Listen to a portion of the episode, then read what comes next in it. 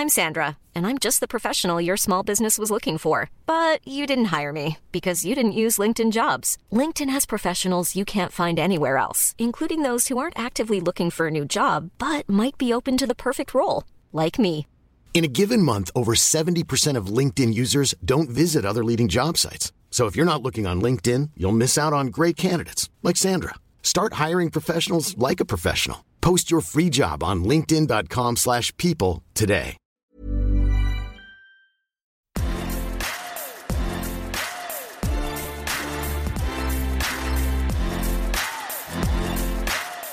Bonjour à toutes et à tous, je m'appelle Barthélémy et je suis ravi de vous accueillir pour ce nouvel épisode du podcast Extraterrien, le podcast qui interviewe des sportifs hors du commun.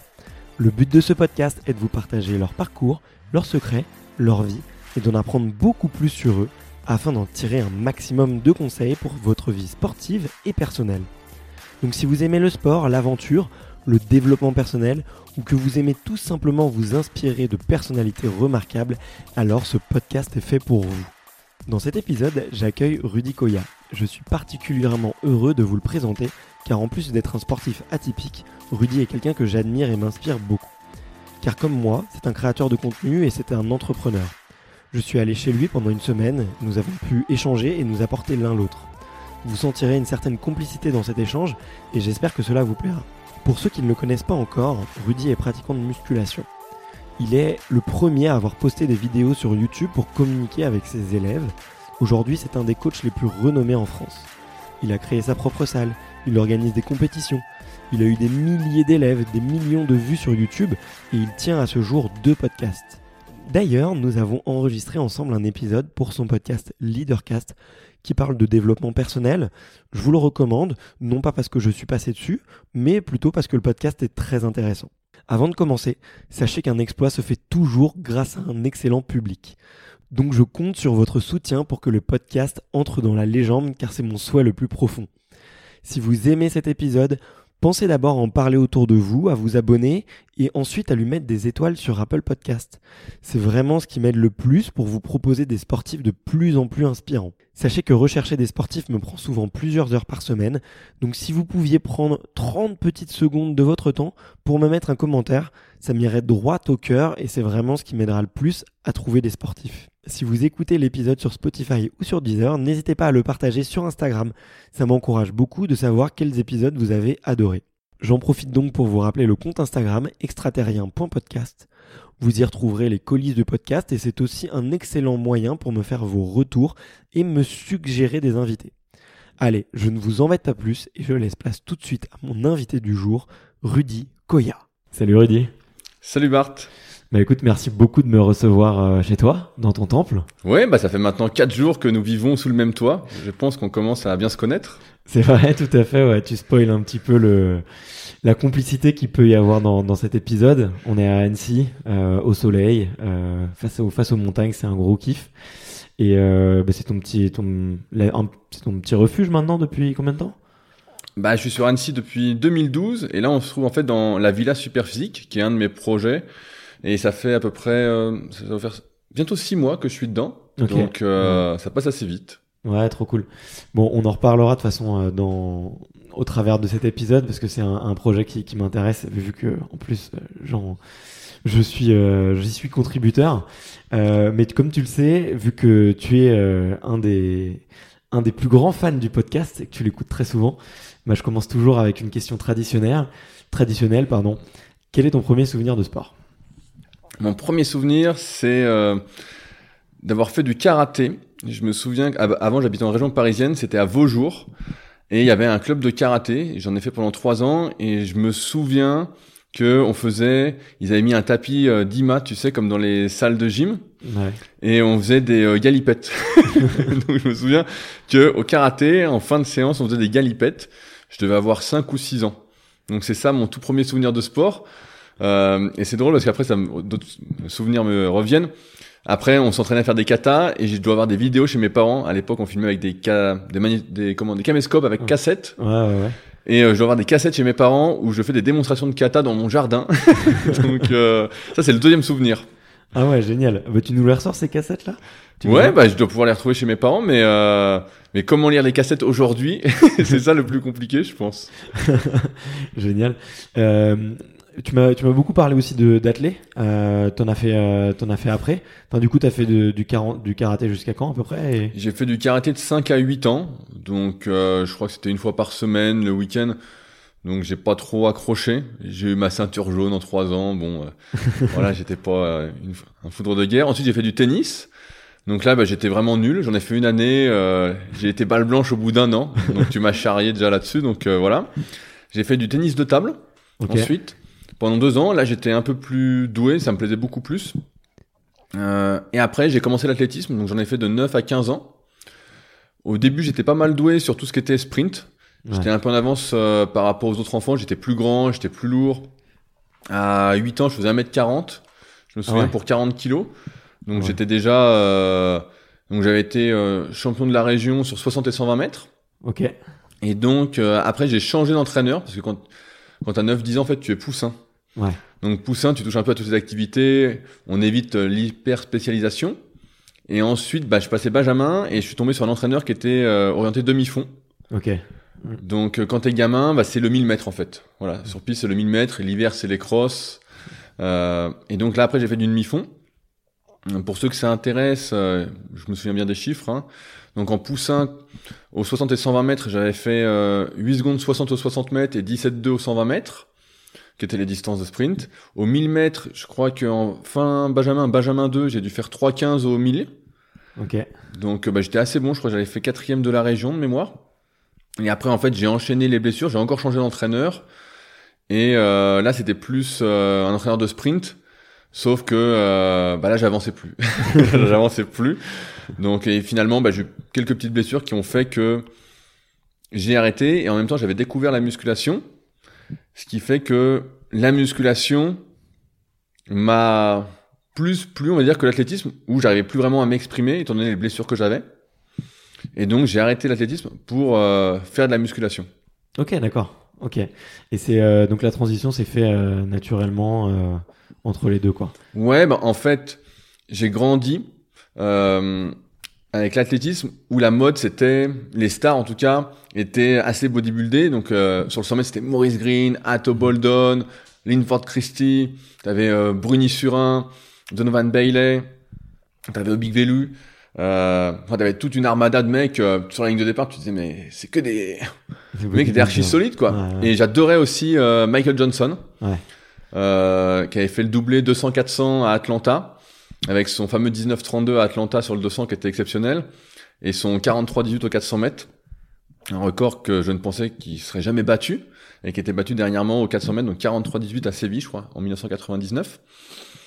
Et euh, donc j'ai grandi avec ça, et donc c'est tout naturellement que euh, il y avait un banc dans le sous-sol chez mes parents. Mon père faisait un petit peu de musculation, et donc un coup j'ai essayé, ça m'a vraiment plu.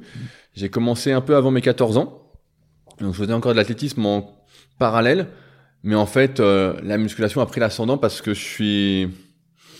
Quand tu fais de la musculation, au début, quand t'es assez fin, etc., surtout quand t'es adolescent, je faisais 1m78 pour 54 kilos quand j'ai commencé. Ah ouais, donc euh, vraiment Donc euh, pareil, fin, quoi. donc pareil, tu vois, je parlais des sprinters, mais j'adorais aussi euh, Hicham El Guerrouj, Guy Selassie. Euh, franchement, c'était vraiment un truc que j'adorais, quoi. Kip Keter sur le 800. Et donc, C'est pas les mêmes physiques. c'est pas les mêmes physiques, mais j'étais plus typé comme ça vu que je faisais beaucoup de demi-fond. Et euh, ouais, j'ai fait de la, la muscu en même temps. Et la muscu, bah, quand t'en fais, tu veux grossir, tu vois, t'es maigre, donc tu manges beaucoup, etc. Et ce qui fait que de 14 à 15 ans, j'ai pris 18 kilos. Et là, forcément, j'allais beaucoup moins vite. là, euh, courir, et puis quand j'avais des petites blessures en même temps, dès que je reprenais, bah, je sentais que j'étais lourd, en fait. Ouais. Même ouais. si j'ai grandi en même temps, je sentais tout ce poids en plus que je ne sentais pas euh, précédemment. Tu sais, quand tu passes de 54 kilos à 72 kilos, bah, tu te dis, euh, oh, ça c'est, c'est Ouais, tu peux, bah, si tu cours, euh, là aujourd'hui, si tu cours, tu vas sentir que tu as pris du poids aussi. Ouais. Donc tu sens que euh, t'es beaucoup moins rapide, quoi. tu sens les chocs. Donc, euh, ce qui fait que progressivement, bah, voilà, comme j'étais plus assez assidu avec l'athlétisme et que la musculation, bah, je me voyais pas de limite à l'époque, je me suis vraiment mis euh, à la musculation à fond. Ouais. Ok. Et t'avais, euh, je vois que t'as beaucoup de, un petit peu d'idoles, en tout cas quand t'étais jeune, euh, sur les sprinters ou, ou plutôt sur les coureurs de demi-fond. Est-ce que euh, il y a des, des personnalités aussi qui t'ont donné envie euh, de, de tourner vers la muscu? Bah non, parce que ouais, en, en musculation, il n'y avait pas trop de personnalités, de personnes, etc. Il y avait un ensemble de personnes qu'on disait voilà les bodybuilders professionnels qu'on voyait dans les magazines, etc. Mais en fait, chaque mois dans les magazines, donc des magazines qui n'existent plus aujourd'hui, hein, tu avais Le Monde du Muscle, tu avais Flex Magazine, tu avais Muscle and Fitness, Body Fitness, je crois que c'était ces quatre-là. J'étais abonné à tous. Et en fait, chaque mois, on te présentait un nouveau champion qui était interviewé. Donc tu t'inspirais d'une multitude de personnes, tu vois. Ouais. Il n'y avait pas ce champion qui était différent, etc. Comme en athlétisme où, bah, quand tu vois une course d'alguer rouge, que ce soit le 1500 ou le 5000, tu t'attendais à ce qu'il gagne en fait. Tu savais, euh, voilà, c'était, il y avait deux trois outsiders, mais c'était lui qu'on euh, voulait entre guillemets voir gagner. Donc tu essayais de faire comme les champions. Et en muscu, bah t'avais pas trop ce champion euh, incontesté. Ouais.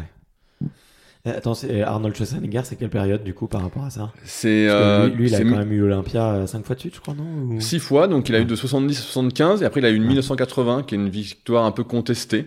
Ouais. parce qu'il était euh, co-organisateur de l'événement. donc et puis qui tournait en même temps euh, Pumping Iron 2, Ouais. donc a servi également de suite à Pumping Iron 1 qui était pendant l'Olympia 1975. Donc euh, Arnold c'était de 1970 à 1975, tu vois. Donc c'est pas ta génération, c'est pas Ouais, pas du t'inspire. Ouais. Ouais, bah ça m'a inspiré ensuite pour le parcours général euh, de sa vie. Mm. Mais mus- en musculation, en fait, moi quand je suis arrivé, bah lui il était plus là. Il y avait des compétitions qu'il organisait, qui se sont maintenant beaucoup développées, qui sont euh, les Arnold classiques. À l'époque, euh, quand j'ai commencé, bah voilà, l'Arnold classique, il n'y en avait qu'un seul. Il était à Columbus, dans l'Ohio.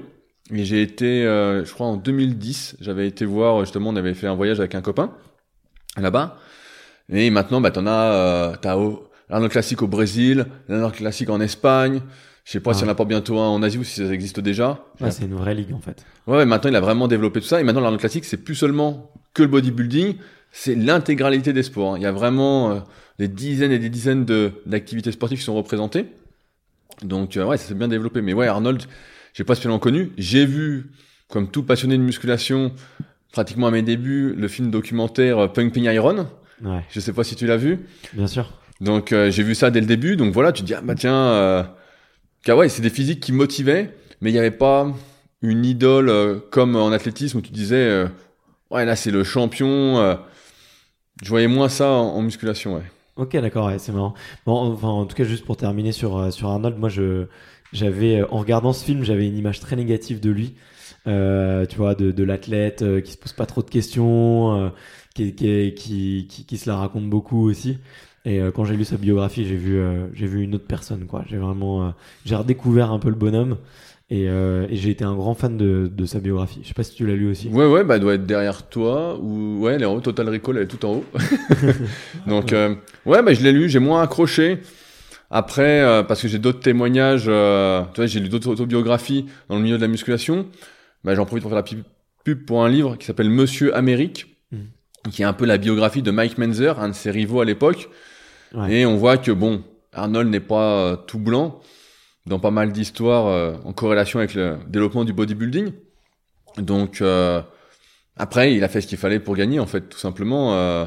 Tu sais, le champion est toujours, euh, tu peux pas plaire à tout le monde, donc le champion est toujours critiqué. Le mec est premier, euh, est-ce qu'il aurait, en plus en bodybuilding, c'est tellement subjectif que, tu sais, il y a, c'est pas celui qui soulève le plus lourd, c'est pas celui qui est le plus rapide, c'est euh, celui qui est le plus musclé, le plus sec, qui a la meilleure ligne, qui est le plus beau, quoi. C'est un, un peu un concours de beauté, donc euh, c'est difficile, mais ouais, ça- son autobiographie est une autobiographie à lire, ça c'est sûr. Ouais. De- du coup, ouais, tu parles un petit peu des compétitions de bodybuilding. Toi, il me semble que tu en as fait euh, au début des années 2000, c'est ça? Ouais, bah en fait j'ai commencé euh, d'abord par la force. En fait j'étais euh, comme tout débutant de musculation, j'ai abusé du développé couché. Donc rapidement, je suis devenu assez fort là-dessus, car rapidement, en deux ans, j'ai passé euh, 100 kilos de développé couché avant mes 16 ans. Ah ouais. Et donc en regardant un peu sur le net, etc., il n'y avait pas beaucoup d'informations à l'époque. Euh, bah, j'avais vu que j'avais euh, le minima France pour faire un championnat de France, c'est-à-dire le minima pour aller me qualifier au championnat de France. Et donc à 16 ans, parce qu'aucune salle ne prenait de personnes en toutes 16 ans à l'époque, et ben j'ai été dans une salle à côté de chez moi qui faisait de la force athlétique. des compétitions également de développé couché. Et j'ai dit, bah voilà, je viens, euh, car mon père a parlé pour moi parce que j'étais timide. Voilà, il vient pour faire des compétitions, nan, Et donc, en 2004, j'ai fait une saison. Euh, j'ai fait une saison de développé couché. J'ai fait le record de France cadet euh, qui n'a pas été homologué parce qu'il n'était pas réalisé à un championnat de France. Et on peut battre le record de France qu'au championnat de France ou en compétition internationale. Donc, j'avais fait 110 juste avant mes 16 ans. Ok. À la claque, donc en moins de 82,5 pour ceux que ça intéresse. L'année d'après, euh, j'avais pas de championnat de France cette année-là parce que. T'as un 16 ans, tu faisais, tu faisais 82 kilos déjà? Ouais, bah, mon évolution en termes de poids, c'est euh, de mémoire. Hein. Donc 14 ans, 58 kilos, ouais. 54 kilos, euh, 72 kilos là, donc à 15, et ensuite j'ai repris encore 8 ou 9 kilos, je faisais 81 kilos, tu vois, à ouais. 16 ans. Ok. Donc je faisais ça à peu près. Et à... C'est une progression fulgurante, quoi. Ouais. Ouais, mais après, comme j'étais très grand, j'ai beaucoup grandi en même temps. Je suis passé de 1m78 à 1m87, puis à 1m91, puis à 1m94, 95. Donc, euh, puis en même temps, c'est les meilleures années. C'est tu manges, tu manges, tu manges. Et puis moi, je m'entraînais. Ouais. Donc, euh, tu gonfles à, à vue d'œil, même si je faisais encore assez fin. Mais euh, donc, je reviens sur le parcours. Euh, donc ouais, bah donc première année, je fais pas le championnat de France. J'y vais pas parce qu'en fait, je suis tout seul et que je suis pas très motivé à y aller en fait. Euh, deuxième année, je change de catégorie, je monte en moins de 90 kilos. Donc c'est là, voilà, euh, troisième année de, de, muscu. Et là, je me mets en même temps à la force athlétique, donc qui, qui comprend également le squat et le soulevé de terre, parce qu'ils enlèvent le matériel, c'est-à-dire des combinaisons qu'on mettait auparavant pour faire du développé couché, du squat et du soulevé de terre, qui rajoutaient vraiment euh, énormément de kilos sur les barres, mais qui coûtaient cher et qu'il fallait maîtriser. Donc ça coûtait à peu près 200 euros la combinaison. Donc il t'en fallait une pour le soulevé de terre que tu remettais normalement pour le squat et une pour le développé couché qui était un peu une camisole de force, ouais. mais qui te permet d'ajouter 20-30 kilos sur ta barre. Et en plus, il y avait des bandes de genoux pour le squat aussi. C'était un truc un peu horrible. Vraiment, euh, bah, il fallait les serrer le plus possible. Hein. Ouais. Donc tu avais un peu des concours de, du meilleur metteur de bande, quoi. Tout le monde se battait pour les meilleurs metteurs de bande. ah, c'est incroyable. Ouais, et donc en junior, ils ont enlevé ça euh, ouais. en, de, en 2005. Donc je me suis dit, bah moi, je fais une saison, euh, voilà, sans matériel, ça me plaît. Et donc là, bah, j'avais fini euh, champion de France de force athlétique et champion de France de développé couché. Donc en squat au soulevé de terre, j'étais pas si fort que ça. Et euh, il y avait pas beaucoup d'adversaires. Hein. Donc euh, c'est pas comme maintenant où il y a vraiment un niveau exceptionnel. Euh, par contre, au développé couché, bah, j'étais assez fort parce que à 17 ans, donc j'ai fait 130. Ouais, j'avais fait 130 à la claque en moins de 90. Donc euh, plutôt bien. Et après seulement, je me suis essayé, comme tu me demandais, aux compétitions de culturisme. Parce qu'en fait, voilà, j'ai commencé la muscu avec l'objectif de prendre du muscle. Moi, je voyais les champions dans les magazines, ils faisaient des pauses, etc. Voilà, j'avais fait de la force parce que j'étais plutôt doué, mais c'était pas mon truc de base. Et après, je me dis, bah voilà, je suis encore junior, je pense qu'il doit pas y avoir de dopage trop chez les juniors. Je vais faire des compétitions à côté de chez moi. Il y avait une, fédération qui avait son siège social, euh, genre à, bon, à 15 minutes en voiture. Et donc, je vais voir le type et je dis, voilà, j'aimerais faire nanana. Et euh, tu vois, on était quatre en junior, quoi, sur cette saison-là. euh, et donc j'ai fait une saison avec trois compétitions. Euh, c'était la, la fédération, c'est l'AFCPAS. Je sais pas si ça existe encore, mais euh, c'était 2007. Donc 2007. Ok. Euh, et donc ouais, je fais une saison pour voir un peu comment c'est, etc. Euh, Et euh, bah sur le coup, t'as envie d'en refaire. Puis après, quand t'analyses à froid, tu te dis euh, putain, avez beaucoup d'efforts, euh, tu te coupes de beaucoup de choses, euh, vraiment.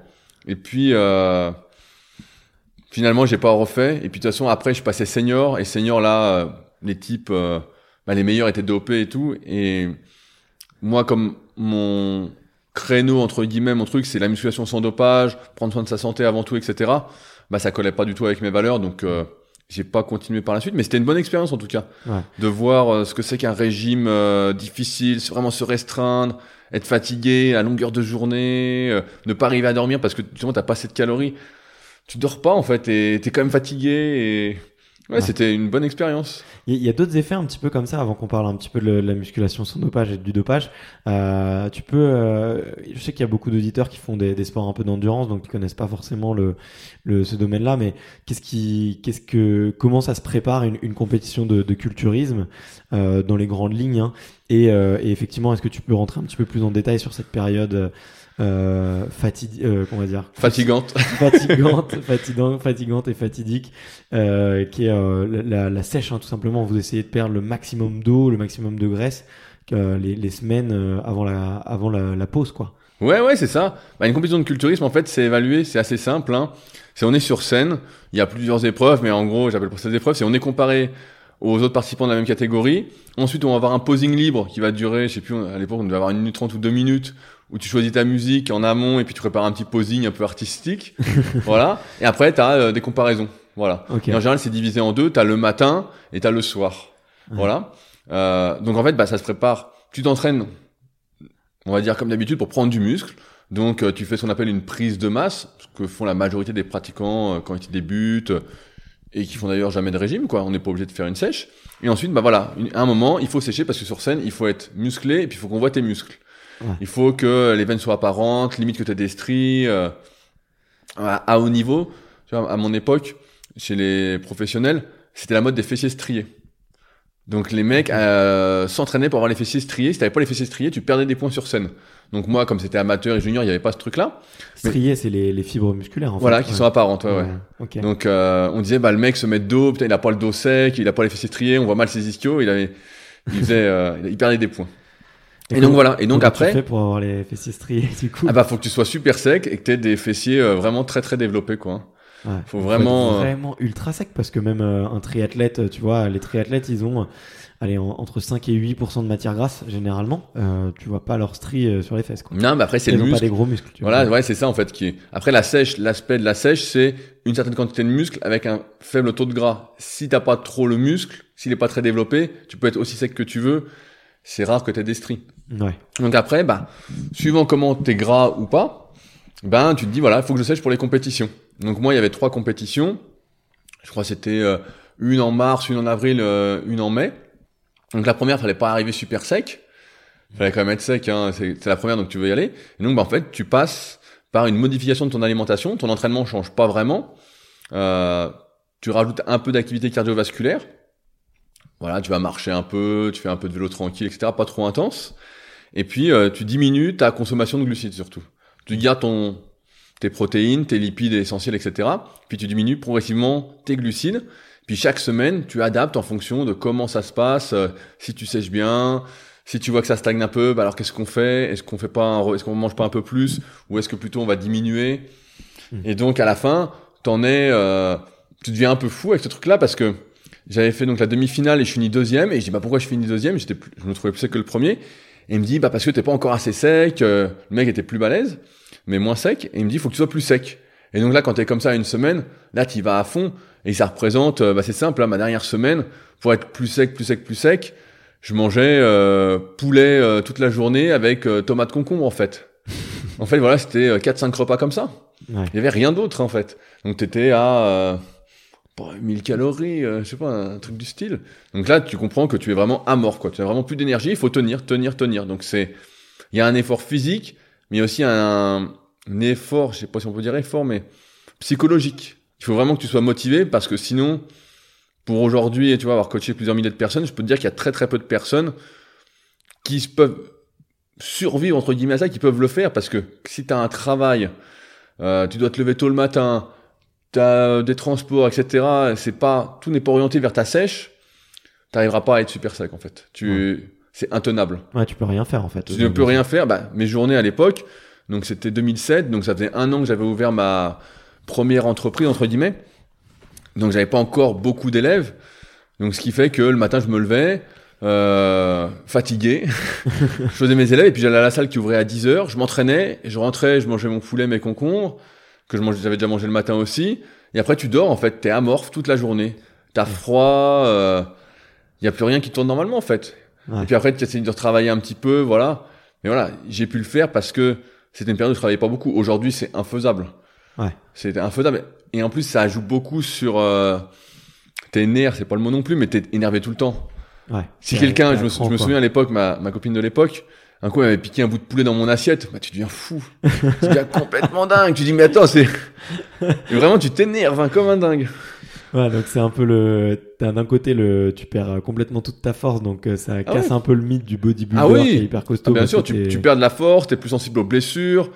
Euh, donc faut que tu fasses gaffe à l'entraînement, etc. C'est pour ça que beaucoup de mecs s'entraînent euh, vraiment plus léger en période de restriction calorique.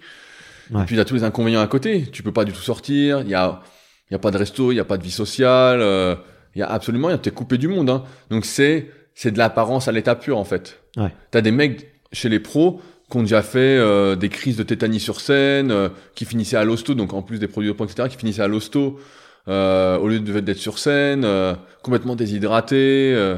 Ouais, putain. Ah non, non, tu finis vraiment, euh, t'es rincé quoi. C'est vraiment.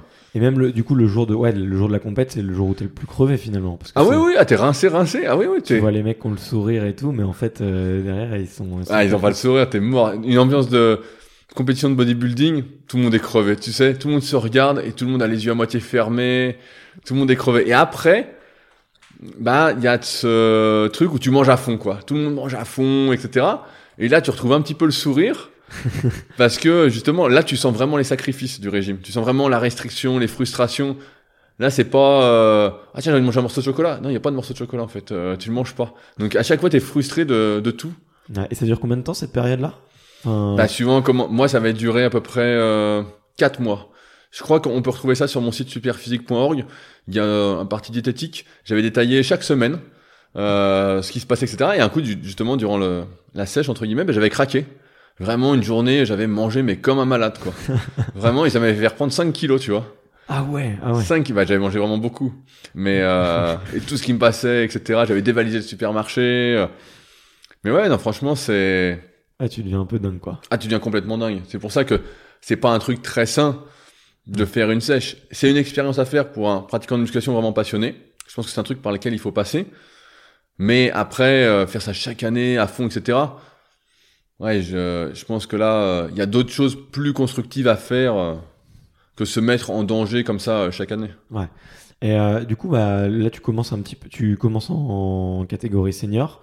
Là, tu te rends compte qu'il y a beaucoup de mecs qui se dopent. Voilà, donc j'y vais même pas. T'y vas, t'y vas même pas. Comment tu t'es rendu compte qu'il y avait autant de dopage et comment est-ce que tu parce que c'est un bon c'est un petit milieu un peu fermé mais euh, tu vois les, je pense que les, les- le citoyen lambda il, il saurait pas dire si un mec est dopé en face quoi. Comment Ouais, bah en, en fait c'est- c'est très simple. J'ai commencé la musculation, on était en 2001. À l'époque, les réseaux sociaux n'existaient pas, et donc c'était un peu la mode des forums internet.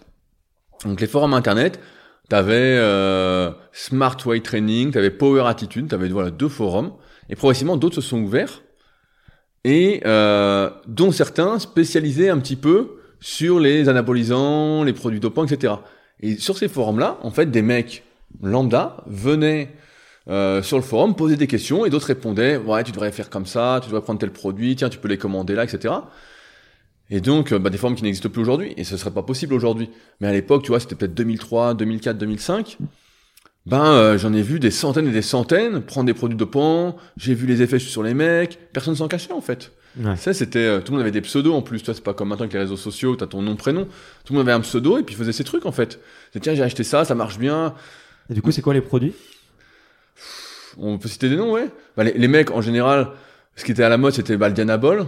Ok. Donc, euh, quoi, ça Arnold était hyper connu pour euh, s'en enfiler plein, quoi. C'est quoi c'est des stéroïdes ça? Ouais, c'est tout des dérivés de testostérone, en fait. Ok. Donc, Dianabol, c'est euh, de l'oral, donc ils prennent ça en, en cacheton, ce qui est en théorie beaucoup moins bien que en injectable, parce que ça passe par le foie. Ah c'est ouais. pour ça que des fois, les mecs ont le foie euh, complètement explosé. Ouais il y a des témoignages qu'on voit sur internet. Voilà, donc le euh, voilà, tout ce qui est oraux, normalement, euh, c'est pire, c'est le pire du pire. Mais bon, les mecs, ça leur fait moins peur que de se piquer, Ouais. qui est compréhensible. Donc tu vois, c'était Dianabol, les mecs prenaient du Winstrol, pareil, un dérivé. Euh, pour sécher, ils prenaient tous du clenbuterol. Donc euh, il y avait des mecs, même dans ma salle, en fait, où je m'entraînais, qui s'en cachaient pas. Et qui disaient, il y avait un mec qui s'était gouré de dose, je me souviens.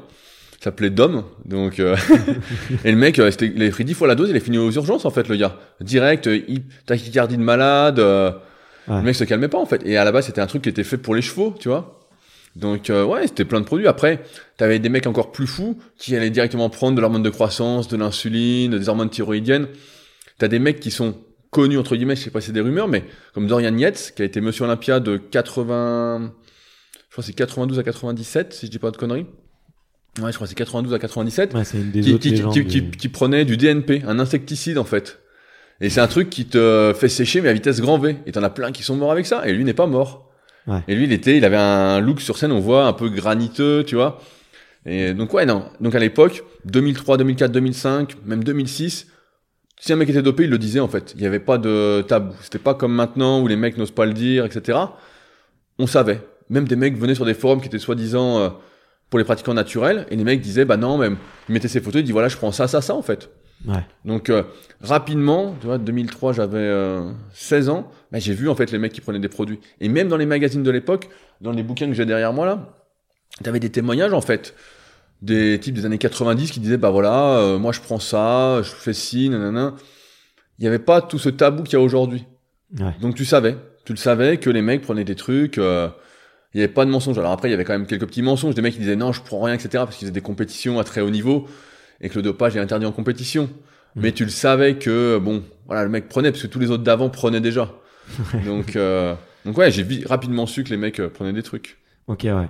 Et, euh, et c'est quoi un peu les, les, les effets secondaires de, de tous ces produits euh? Bah, en fait, je, vais simplifier, mais en gros, c'est des produits qui démultiplient un peu tout ce que tu fais. Imaginons, euh, tu fais un effort en musculation, là on parle de stéroïdes, hein. Donc euh, tu fais une série de 10 à 100 kilos, voilà, on s'en fout de l'exercice. Euh, ton corps va se détruire un petit peu et puis se renforcer pour la séance d'après. Voilà, Ouais. normalement. Si tu prends des anabolisants, bah en fait, ton 10 fois 100 va détruire beaucoup plus et tu vas reconstruire beaucoup plus derrière. Et tu as cette capacité de reconstruire plus que naturellement tu n'aurais pas en fait. Donc ça décuple tous tes résultats. Donc tu es beaucoup plus fort. Toi dans mon livre euh, Le guide de la musculation naturelle, il y a un youtubeur célèbre qui témoigne et qui dit qu'en 6 semaines, grâce au produit, il est passé de 5 répétitions à 120 kg de développé couché à 15 à 130. Ce qui est un niveau exceptionnel. hein. Pour euh, un pratiquant naturel qui fait 15 à 130, il y en a très très peu. Voilà, ça n'existe presque pas. Et donc en 6 semaines. Après les effets secondaires, bah voilà, comme ça démultiplie tout, il suffit que tu aies une cellule cancéreuse qui traîne, et on en a tous au bout d'un moment. Hein. Hmm. Surtout maintenant avec tout ce qui est contaminé, la pollution, les aliments, on sait même plus quoi manger, donc euh, tu vois où on en est. Mais en fait, une cellule cancéreuse qui passe, allez, on la multiplie, on la multiplie, on la multiplie. Chez les culturistes professionnels, c'était très courant que les mecs aient des, des reins complètement foutus. Il y, en a, il y en a même qui dormaient sous dialyse. Donc des mecs avaient des machines chez eux, ils n'avaient plus aucun rein qui fonctionnait. On leur mettait de dialyse toute la nuit. Donc les mecs continuaient. Euh, après, les mecs prenaient aussi beaucoup d'antidouleurs. hein. Ouais. parce que les mecs voulaient forcer, mettre toujours lourd, etc. Mais voilà, ça démultiplie tout. Donc euh, si t'as une galère, ben euh, c'est vraiment la galère, quoi. Là, c'est vraiment... euh, Ouais. Et, et puis, parce que du coup, t'as les effets pendant longtemps, c'est ça? Tu Ah, gardes un peu le. Bah, en fait, j'ai tendance à dire, et euh, j'ai des articles comme ça, mais doper un jour, doper toujours. On a l'exemple en athlétisme qui a fait débat de Justin Gatlin, de Dwayne Chambers, par exemple, qui des mecs se sont dopés, ont été suspendus, et quand ils sont revenus, ils étaient au même niveau, voire meilleur encore. Dans le sens où plus tu vas te doper longtemps, plus il y a un reste. En fait, chaque chose que tu fais te modifie. Donc, euh, je peux simplifier encore, mais par exemple, si on dit que tu prends euh, l'hormone de croissance, etc., de l'IGF-1, tout ça, et que ça augmente ton nombre de euh, fibres musculaires, de l'hyperplasie entre guillemets, quand t'arrêtes, elles vont pas mourir. Elles sont là, ces nouvelles fibres, tu vois. Ouais, bien sûr. Donc en fait, t'as un avantage en termes de musculation, mais après, je suis pas assez expert non plus pour euh, tout savoir, mais ouais, en fait, euh, si le mec s'est dopé pendant 10 ans, il a des traces à vie. Si c'est dopé une fois pendant 6 semaines, bah, il y a pratiquement aucune trace, tu vois. Mais euh, ouais, bah je vois avec le type qu'on a interviewé dans mon bouquin, tu vois, il est redescendu rapidement à euh, 6-8 répétitions à 120 kilos, donc il est presque retourné à son niveau. Donc euh, voilà, il a pas vraiment conservé. Ok, ouais, parce que moi, c'était un petit peu ça le. Si tu veux, j'ai j'ai un, peu fait mes recherches sur le sujet, et ce que j'avais vu, c'est que généralement, t'avais une phase de, de dépression après, Ah oui parce qu'en fait, t'es super puissant le, temps de ta cure, on va dire, entre guillemets. Et dès que t'arrêtes, bah, en fait, tu te sens faible, tu te sens Ah un sous-homme, quoi. Et... Ben, j'ai des mecs comme ça, donc dans ma première salle où je m'entraînais, euh, je me souviens, le, le type s'appelait Xavier, et euh, le mec prenait des produits toute l'année, et justement, j'avais dit, euh, bah, comme c'est que t'arrêtes pas, normalement, faut faire des cures, nanana. Et le mec m'a dit, mais non, mais il dit, quand j'arrête, il me dit, j'ai des courbatures, il me dit, je me sens humain, il dit, je peux pas. Il dit, si j'arrête, je sens que ça va pas, en fait. Et donc, c'est ça, en fait, c'est le piège, c'est que psychologiquement, c'est très très dur de passer de surhomme à homme normal, entre guillemets. Tu vois, euh, d'un coup, euh, tu prends tout, tout est démultiplié, t'es jamais fatigué, euh, t'as de l'énergie à revendre. Tu vois, j'ai même des témoignages pour ceux que ça intéresse sur ma chaîne YouTube. Tu vois, les mecs disent, hein, disent euh, naturellement, tu fais trois exercices pour les pectoraux, ouais, t'es rincé, voilà, tu peux plus bouger. Tu prends les produits, t'en fais 7 ou 8. Puis t'arrêtes les produits, oh, les 7 ou 8 passent plus. C'est la dépression. Le mec se voit perdre, se voit perdre tout de suite. Même si les mecs vont dire, voilà, il y a plein de trucs à faire pour pas perdre, etc. La vérité, c'est que tu perds, voilà. C'est Ouais. tout. Peu importe ce que tu fais. euh, Après, t'as des mecs plus ou moins doués. Comme toujours, mais ouais, il y a une dépression de fou. C'est pour ça que les mecs commencent. C'est pas comme la cocaïne, mais presque. Hein, tu vois, c'est une drogue. Hein, tout ça, tout ça. Ah, mais je pense que c'est même plus addictif que, que la cocaïne. Parce que là, d'un coup, Ouais. t'es un surhomme. Tu es vraiment, euh, tu es Superman. Tu es, euh, tu es Sangoku. Ouais. T'es là et tu dis euh, rien ne m'arrête jusqu'à temps que euh, y ait le problème Ouais. qui arrive forcément. Déjà rien qu'en mangeant euh, moyennement, on voit bien même en mangeant bien, les problèmes arrivent pratiquement pour tout le monde. Donc quand tu joues avec le feu, c'est comme si un mec qui ferait toujours toujours en excès de vitesse en bagnole, il dit bah j'ai pas de souci. Ouais, t'as pas de souci, mais à un moment il y a bien tu vas bien avoir un accident. Ouais. Voilà. Bon bah là tu joues avec ta chance. Donc euh, quelle est ta chance? Ça on le sait pas au départ. Ok, donc, en tout cas, hyper intéressant euh, de, de parler de tout ça parce que c'est vrai que c'est un sujet euh, qui peut. Euh, bah, d'où c'est difficile un petit peu de trouver des informations aujourd'hui parce qu'effectivement, il y en a très très peu qui parlent. Ouais, mais il y, en a, y en a beaucoup moins. Bah, tu vois, j'ai des bouquins comme euh, les Muscle Mag euh, ou Tout savoir sur les anabolisants de Jean Texier, c'est des bouquins des années 80. Dedans, les mecs parlaient, voilà, donc c'était facile. Et puis les forums ont, ont coulé. Aujourd'hui, il y a un vrai tabou dessus, en fait. Il Ouais. y a un vrai tabou euh, parce qu'on sait que ça change tout. On sait, tu vois, t'as des études qui montrent que sur six semaines, donc sur une courte période, évidemment, le mec qui s'entraîne, il compare des, des personnes, hein, ils, ils font deux groupes, un groupe qui s'entraîne naturellement, un groupe qui s'entraîne pas, qui prend des anabolisants, le groupe qui prend des anabolisants prend plus de muscles que le groupe qui s'entraîne sur six semaines. Donc tu te dis, bon. bon, après, sur le moyen long terme, évidemment que non. Faut quand même s'entraîner, entre guillemets. Mais, euh, ouais, ça change absolument tout. Mais c'est vrai qu'il y a beaucoup moins d'informations maintenant qu'il y en avait à une époque. Je me souviens également de sites américains, Mesomorphosis, je sais pas si ça existe encore, où tu avais des articles euh, par des spécialistes euh, en pharmacologie. Putain, les mecs, ils mettaient des tartines, donc t'arrivais à te renseigner, à comprendre un peu plus, etc. Et les mecs, on arrivait tous à la même conclusion en plus. C'est que personne ne peut prédire les effets exacts que la personne va avoir. Donc Ouais. c'est vraiment, euh, tu lances les dés et tu vois ce qui se passe. T'en as dont on n'entend jamais parler, ils meurent vite. Ils ont vite des problèmes, voilà, ils- ça va pas. Et t'entends parler de ceux chez qui tout va bien. C'est à ça qu'on reconnaît un champion, de toute façon. C'est, euh, j'exagère, mais en bodybuilding, voilà, on va dire en bodybuilding, un champion de bodybuilding, c'est un type qui prend des, anabol des produits dopants, des anabolisants, des hormones, etc., Et qui et n'a que les effets positifs. Ouais. Sauf que maintenant, bah, on voit avec le recul qu'il y en a très très peu qui euh, dépassent les 50, euh, les 50 ans, les 60 ans, c'est encore plus rare, quoi. Ah ouais, non, mais on voit, on voit bien les, les, de toute façon, le, tous les effets du dopage, euh, tu le vois, tu le vois à 50 ans, tu vois, sur les, les grands champions qu'on soupçonne de dopage aujourd'hui. Faut attendre qu'ils aient 50, 60 ans et on saura tout de suite. Il y a, tu sais, il y a cette histoire sur les, les, les vainqueurs, euh, les vainqueurs de la Coupe du Monde de rugby euh, en Afrique du Sud. Oui, j'avais vu euh, les photos. Ouais, tu vois, il y en a, il y en a énormément qui sont, qui sont décédés aujourd'hui et qui n'ont pas passé la barre des, des 40 ans, quoi. Et, euh, et bon, bah, c'était une super équipe, elle a fait rêver, politiquement c'était beau, il y a eu un beau film dessus. Mais euh, en fait, euh, bah, quand tu regardes dans la réalité des faits, euh, je crois que là, il y a la moitié de l'équipe qui était, qui a joué la finale, qui est, qui est décédée, quoi, tu vois. Et donc, euh, Ouais, mais ça, ça m'étonne pas parce que après le, le sport, il y a tellement d'enjeux financiers derrière que, mais en fait, euh, tu vois, on regardait un documentaire juste avant, on regardait au, au cœur d'athlète, je crois, c'était ça le titre, sur YouTube. Et en fait, tu voyais bien, euh, dès que t'es sportif de haut niveau, que tu, tu gagnes, etc., ça change carrément ta vie. Ça t'élève socialement, euh, tout est différent. Donc après, euh, je comprends que le type qui est doué ou qui peut complètement changer de vie se dise bon, est-ce que j'y vais pas Tout en se racontant une histoire comme quoi c'est pas si dangereux, ça va aller, etc. Il en sait rien. Dans la plupart des cas, ça finit pas bien. Mm. Mais donc oui, ça m'étonne pas en fait. euh. Et pour, pour revenir un petit peu sur toi, euh, comme je te connais un peu, je sais que tu es un, un grand passionné, que tu aimes bien euh, t'informer, que tu aimes bien, euh, que tu aimes beaucoup lire. Tu as eu toute cette information-là là, sur, les, sur les produits, sur le dopage. Qu'est-ce qui fait que t'as jamais, euh, tu vois, euh, t'es jamais passé du côté, on va dire, obscur, désolé hein, pour, Ouais, ouais, pour de ce terme-là, mais tu vois, de... Bah, il y a, il y, a, y a la force des Jedi et il y a le côté obscur, les dark. ça, on est assez d'accord là-dessus. Euh, non, tu, mais tu, tu vois surtout que enfin surtout que là, là, tu vois je te vois aujourd'hui tu as quand même une génétique qui était euh, qui, est, qui- est assez euh, favorisante pour ce sport là tu aurais pu je pense si tu avais ben tu le dis on sait pas les effets des produits mais si les choses se passaient bien tu aurais peut-être pu avoir euh, des, bons résultats qu'est-ce qui fait que tu t'es dit euh, j'ai pas envie d'y aller et Ouais, bah non, justement, moi, j'ai- vu dès, dès- dès le début que j'étais pas très doué pour ça. En fait, ce qui fait que je suis comme ça aujourd'hui, c'est que ça fait 18 ans que je m'entraîne, tu vois, j'ai mis 10 ans à peu près à être comme ça. Il y a ma vidéo d'évolution pour ceux qui veulent sur YouTube, mais en fait, j'ai vu les premières années les types vraiment doués à côté de moi, en fait. Donc déjà, je voyais sur les forums des types naturels qui avaient 16, 17 ans. il progressait mais trois fois plus vite que moi. Mais vraiment, hein, des trucs euh, incroyables. Hein.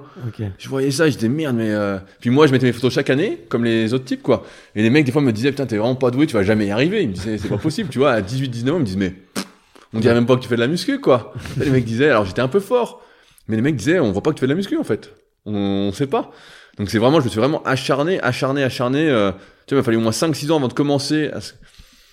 À ce que ça se voit, on va dire, et 10 ans voilà pour. euh, Et après surtout sur le côté dopage en fait, je pense que c'est mon ego, ma fierté en fait qui a fait que euh, je pouvais pas supporter ce truc de euh, mes résultats c'est pas les miens en fait. Je voyais pas la pas du gain dans le sens où euh, parce que j'étais déjà au courant à l'époque, ça beaucoup de personnes ne savent pas, mais que beaucoup de culturistes professionnels ne vivaient pas de la musculation, beaucoup se prostituaient. À l'époque, j'étais en contact avec des bodybuilders français qui étaient professionnels entre guillemets, qui faisaient euh, des webcams à moitié nus pour gagner leur vie, pour se payer les produits. euh. C'était un, truc de fou, tu vois. Et euh, donc il y avait pas la pas du gain parce que je savais que de toute façon t'en vis pas. Il y en a très peu qui en vivent, vraiment les champions des champions, les plus fous. Voilà, c'est Ouais. les plus fous. Et puis ouais, j'avais ma, ma fierté en fait, mon ego qui me disait bah non non, moi je veux mériter mes résultats, c'est les miens, euh, je vais faire ce qu'il faut pour avoir des résultats. Et euh, après, ce qu'il y a, c'est que mon entourage aussi était dans ce ce système de pensée là en fait, ce système de valeurs. J'ai vite rejoint, j'ai vite été un membre actif du forum Smart Weight Training, qui était devenu super physique juste après. Et donc nous dessus, c'était l'antidopage. Quoi. Il y avait pas. Dès qu'un mec mentait, un hypocrite, euh, on lui tombait dessus. C'était. euh, Et après, j'ai rencontré pareil des profs quand j'ai passé mon B2ES à Cumez en 2006, donc en 2005 ma formation. J'ai rencontré Marc Vouillot, qui lui, pareil, était farouchement opposé aux produits dopants. Euh, vraiment, c'était un militant euh, des années 70, 80, 90 là-dessus. Donc, euh, ouais, en fait, ma fierté m'a a fait que euh, moi j'aime cette notion de mérite en fait. Alors après, comme tu dis, moi je pense que j'étais plutôt doué pour la force, ce qui fait que j'avais des résultats euh, en force assez rapidement. Musculairement, c'est venu beaucoup plus doucement.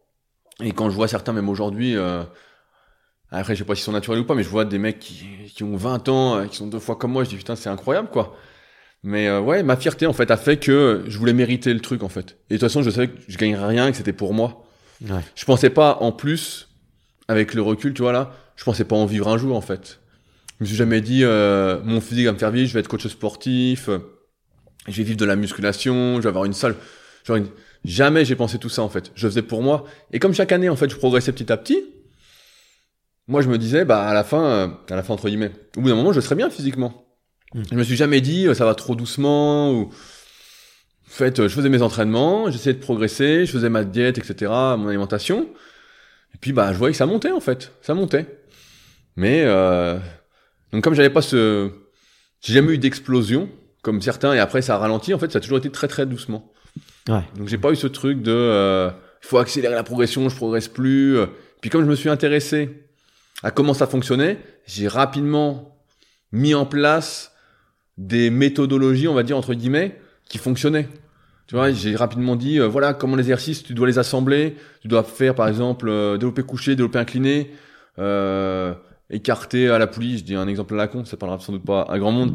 Mais voilà, plutôt que de faire développé couché barre, développé couché avec halter, écarté couché avec halter, je me suis dit, voilà, ça c'est trois fois le même exercice pratiquement, faut pas le faire. Donc j'ai rapidement compris ça. Ensuite, j'ai rapidement compris, et ce qui est logique, hein, mais ce qu'on t'explique pas quand que tu vas en salle. Quand je suis arrivé en salle à 16 ans, j'ai demandé à tous les types de la salle comment ils s'entraînaient. Mais tous. Il y avait des mecs qui passaient dans les magazines, je leur dis, mais comment tu fais, quel est ton entraînement, etc. Chacun avait sa recette, en fait. Et donc j'écoutais, nanana, je testais, et je disais, mais euh, quand est-ce que tu progresses? Quand est-ce que tu fais une rep de plus ou tu mets un kilo de plus? Le mec disait, bah quand je me sens facile. euh, Puis bon, bah tous ces types-là, par la suite, j'ai découvert qu'ils étaient dopés, donc comme ça, ça, ça a fait le truc. Et donc, moi, j'ai toujours eu ce truc du progrès, en fait. Quand je faisais une compétition d'athlétisme, si je battais pas mon record, ah, j'étais énervé. Vraiment, j'étais énervé contre moi, euh, ça n'allait pas. Donc, ça arrivait souvent. Mais euh, ouais, donc en muscu, j'avais ce truc du progrès. Donc, fallait toujours en faire un petit peu plus. Une répétition de plus, euh, un peu moins de récup. Et donc, en fait, euh, voilà, j'étais sur le chemin, en fait. J'étais sur le chemin. Pour moi, j'étais sur le chemin. Je voyais que ça progressait un petit peu. Il fallait juste laisser le temps faire. Ok. Euh, c'est hyper intéressant. Et le, là, tu as parlé un petit peu de. Hyper rapidement, tu as mentionné euh, du fait qu'on ne vit pas de la musculation et du bodybuilding. Euh, déjà à l'époque, je pense qu'aujourd'hui, je pense, alors peut-être que tu me diras c'est pire, mais Moi, je pense que c'est pire, tu vois. Je pense qu'il y a encore moins de d'argent euh, dans, dans, dans ce secteur-là et qu'il y a encore plus de mecs qui en prennent parce que justement, tu vois, on se compare euh, sur Instagram, sur YouTube, on voit des, des YouTubeurs énormes, mais en fait, bah, ils sont ils sont chargés comme pas possible et du coup, ça tente encore plus de gens d'en prendre. Euh, c'est quoi ton regard aujourd'hui par rapport par rapport à ce, à ce milieu-là et est-ce que est-ce que tu penses déjà que qu'on peut en vivre et euh, et quel regard tu portes là-dessus? Bah, tu sais, Après, on ouais, toi, ouais, non, mais- mais pe- pendant des années, quand ça a vraiment explosé sur YouTube, etc., euh, je pestais un peu, tu vois, je me disais, euh, ah putain, tout le monde a la parole, il y en a plein qui disent n'importe quoi, etc., euh, c'est pas normal, etc. Je me suis rappelé que c'était moi le pionnier, en fait. c'est moi qui, en 2007, mettais les premières vidéos de muscu sur YouTube, qui, en 2009, prom- faisait les premières vidéos, euh, moi j'appelle ça des vidéos d'articles, en fait, où t'expliquais un truc oralement par rapport à un article écrit que t'avais fait, tu vois, donc... Euh, donc je vois l'évolution en fait, mais c'est difficile. Tout le monde a le droit de s'exprimer aujourd'hui. Le net est devenu une plateforme un peu libre entre guillemets, donc euh, c'est difficile. J'ai pas spécialement d'avis. Après, je pense que c'est aux gens de s'instruire. De voilà, ceux qui sont vraiment motivés vont acheter des livres, euh, vont se former, vont suivre des formations, vont essayer de devenir euh, professeur de musculation avec un BPGEPS et puis continuer à se former. Il y a plein de formations maintenant qui existent euh, pour compléter tout ça. Donc euh, d'un côté c'est bien, et de l'autre côté c'est difficile pour beaucoup de personnes, mais c'est aussi une opportunité de s'y retrouver parmi la masse d'informations. Ah, c'est difficile de savoir comment on fait. c'est beaucoup plus dur qu'à mon époque. À mon époque, euh, 2001, t'as deux sites, tu lis les deux sites, tu sais comment t'entraîner. quoi. Il n'y a pas euh, 15 000 entraînements différents, il n'y a pas 15 000 exercices euh, exotiques, il n'y a pas 10 000 façons de manger. C'est pas comme aujourd'hui, on te dit, euh, tu peux bouffer des glaces ou euh, boire du jus de fruits, et puis ça va aller. voilà, ça, ça n'existait pas. Ça, on savait tout de suite que la glace et le jus de fruits, c'était pas terrible. voilà, on savait qu'il fallait pas, pas bouffer ça. Euh, après, sur la notion d'en vivre, j'ai su que physiquement, je pourrais pas en vivre, mais j'ai réussi à en vivre et j'en vis encore actuellement grâce à mes sites sur le sujet de la musculation, où je propose coaching, formation, livres, etc. Mais aujourd'hui, je pense qu'il y a encore des opportunités, en fait. Je pense que quand, dans un milieu, il y a autant de demandes qu'aujourd'hui, donc il y a des salles qui ouvrent sans arrêt, à Annecy par exemple, euh, ces dernières années, il y a une demande. Et il y a, pour moi, des secteurs qui sont pas encore vraiment exploités. Je donne un exemple. La dernière fois, je donne une conférence à Paris un peu sur le sujet. Euh, qui est le spécialiste aujourd'hui de la musculation pour euh, les hommes qui débutent la musculation à 40 ans, par exemple Qui est le spécialiste? Bah, tu sais pas. Par contre, tout le monde va faire sa vidéo biceps. Tout le monde va faire sa vidéo biceps à la con pour tout le monde. Mm. Donc en fait, je pense qu'il y a beaucoup d'opportunités, mais que tout le monde essaye de faire la même chose et de copier les autres, et donc ça fonctionne pas. C'est pour ça que beaucoup se découragent en fait, se découragent ou se disent bah c'est pas à cause de mon physique, je suis pas assez balèze, etc. Non, c'est parce que tu ne cibles pas, t'es pas assez spécialisé en fait. Il y a, moi je vois plein de domaines en fait. Là aujourd'hui, moi ce qui me parle le plus c'est la musculation sans dopage, mais je vois dans la musculation, si je me pose, je veux dire, je peux noter 50 secteurs, 50 niches différentes en fait, où il y a personne, où il y a rien. Et euh, tu vois, la fois on discutait de euh, il y a un mec que j'avais vu sur YouTube qui se spécialisait dans le coaching des chefs d'entreprise. Ouais, ouais, ouais. Voilà. Non mais il y a tel quand il y a autant de demandes, faut juste se spécialiser et faire ce qui te parle le plus, etc. Donc je pense qu'on peut en vivre. C'est juste que tu vas pas vivre de ton physique. Hmm. Tu vas pas vivre euh, du même contenu que les autres. Voilà. Si euh, c'est pour dire euh, le meilleur exercice est celui-ci pour les biceps ou pour les pectoraux, il y en a qui l'ont sans doute dit avant toi. Et donc euh, dans ce cas-là, bah, le premier arrivé est le premier servi. Et toi qui es le dernier à dire la même chose que les autres, bah t'es le dernier donc t'as rien du tout. Et ton physique va rien changer parce que euh, tu t'adresses à tout le monde. Et quand tu t'adresses à tout le monde, c'est comme si tu t'adressais à personne. hein. Tout le monde. Euh, ouais, c'est pas toi que je vais l'apprendre. Non, mais c'est t'as t'as entièrement raison. ouais. Moi, moi, en tout cas, ça me donne des idées et ça me rassure un peu sur le sur le le point de vue que je m'étais fait du milieu du, du bodybuilding. C'est vrai qu'il y a une grosse, enfin, tu vois, il y a une, il y a une- enfin, du bodybuilding. Moi, j'ai pas appelé ça ouais, la musculation. musculation en général, mais tu vois, il y a une grosse niche des, des hommes entre euh, 20 et 30 ans. Et euh, bah, tu vois plein de youtubeurs arriver euh, sur ce créneau-là. Ouais, il y a, y a ciblent rien autour. qui cible ces gens-là et en fait euh, il y a plein déjà dans ces 20-30 ans il y a plein de gens différents Voilà. et il y a plein de il y a plein d'autres personnes à qui parler autour de ça quoi Exactement. Il y a plein, plein. C'est ce que je dis dans mon euh, livre The Leader Project que j'ai sorti récemment euh, pour trouver sa niche. Je dis il faut prendre un, un milieu qui fonctionne déjà où il y a beaucoup de demandes et regarder ce qui n'est pas fait. C'est tout simplement si tout le monde fait la même chose, forcément ça peut pas marcher. Mais il y a toujours un truc que quelqu'un ne fait pas. C'est euh, tu regardes. C'est comme quand j'écris un article. je regarde les articles concurrents. Est-ce que je peux faire mieux ou pas? Si je peux pas faire mieux, que c'est vraiment traité, bah je dis bon bah ça sert à rien. Si c'est pas fait ou c'est survolé, je dis bah voilà, j'y vais, tout Ouais. simplement. Bah là c'est pareil en fait, quel que soit le domaine. Hein, donc euh, Ok. Et euh, du coup, toi, t'as passé ton diplôme de coach en quelle année? En 2006, donc j'ai passé la dernière session du B2ES Acumes, qui est brevet d'état éducateur sportif, haltérophilie, culturisme, musculation. Hey, I'm Ryan Reynolds. At Mint Mobile, we like to do the opposite of what Big Wireless does. They charge you a lot, we charge you a little. So naturally, when they announced they'd be raising their prices due to inflation, we decided to deflate our prices due to not hating you. That's right. We're cutting the price of Mint Unlimited from $30 a month to just $15 a month. Give it a try at mintmobile.com slash switch. $45 upfront for three months plus taxes and fees. Promo rate for new customers for limited time. Unlimited more than 40 gigabytes per month. Slows. Full terms at mintmobile.com. éducation éducative et sportive. C'était la toute dernière session, je l'ai passée, j'avais 18 ans. Ok, d'accord. Ouais, donc t'as su très jeune que tu voulais en faire ton métier. Ben, quand, pareil, quand j'étais gamin, je lisais pas mal euh, Sport et Vie, donc euh, un magazine euh, qui est vraiment bien, qui existe encore, hein, tu vois, Ouais, qu'on lisait la dernière fois. Ouais, je l'ai Et- vu et- sur ta table. ouais. Et dedans, euh, il y avait de la publicité pour passer ce diplôme en fait. Et, et donc, il y avait une école qui préparait en candidat libre, et après tout le monde le passait au Krebs de Mâcon. Donc le Krebs de Mâcon proposait sa propre formation, donc ceux qui vivaient au Krebs de Mâcon avaient déjà plus de chances de l'avoir parce qu'ils connaissaient les examinateurs qui étaient leurs professeurs. Et donc moi, en région parisienne, j'ai arrêté l'école en première S, et euh, moi je voulais devenir professeur de musculation. Je me voyais... Euh, aider dans une salle, faire les programmes aux gens, euh, les aider à progresser, etc. Donc ouais, ça s'est imposé assez vite. À l'époque, il y avait deux diplômes entre guillemets à passer. Il y avait un tronc commun, donc qui était euh, comment dire commun à toutes les disciplines sportives, donc qui comprennent l'anatomie, euh, la législation, la physiologie, que tout le monde devait avoir. Que tu passes un BE foot, un BE athlé, etc. Et ensuite, tu avais le spécifique. Et nous, il y avait que le Krebs de Mâcon, donc euh, j'ai eu une dérogation pour la première partie que j'ai passé à 16 ans. Et la deuxième partie, bah, j'ai dû attendre 18 ans parce que là, il n'y avait pas de dérogation. Ouais, ok, ok, hyper intéressant. Et, euh, et tu peux nous dire euh, un petit peu euh, plus sur la partie business, quelle un peu a été ton évolution, les, les grands paliers? Alors on n'est pas ici pour parler d'argent, Ouais, ouais, tu vois, on, à la limite on en parle entre nous et, et ça nous fait ça nous fait plaisir d'en parler. Mais là pour les auditeurs un petit peu, quelles ont été les grandes étapes euh, que tu as fait? Parce que c'est vrai que toi t'es es un des pionniers, hein, tu vois. Moi je sais que quand je parle de toi à mes, mes amis qui sont préparateurs physiques, euh, ils me disent toujours ah bah Rudy c'était euh, c'est euh, le premier à avoir posté des vidéos sur YouTube, euh, à montrer les exercices et tout. Euh, euh, du coup, est-ce que tu peux nous dire un peu chronologiquement quelles ont été les, les étapes? Ouais, ouais, bah, la, la première étape, c'était l'ouverture de mon site euh, qui s'appelait à l'époque coach-perso.fr en 2006. Donc, pratiquement dès que j'ai eu mon diplôme, parce qu'aucune salle ne voulait embaucher un jeune de 18 ans pour être prof de muscu dans sa salle.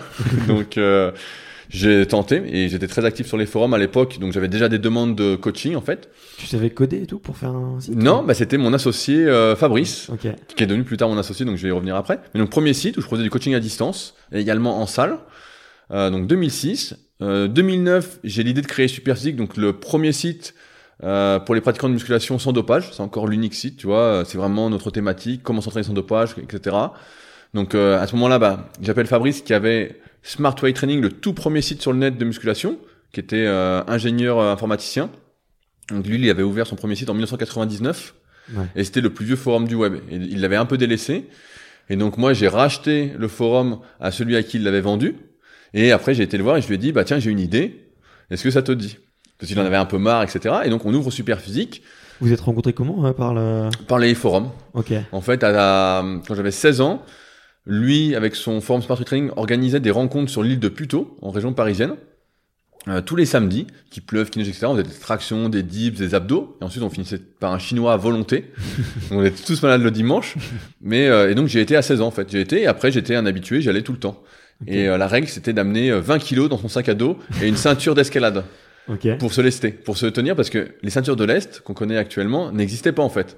C'était introuvable. Ou alors, il fallait commander à l'étranger, t'avais des frais de douane, enfin bon. Donc, on a acheté une corde d'escalade de 2 mètres 50 et on s'attachait autour et on avait la trace de la corde autour de nous.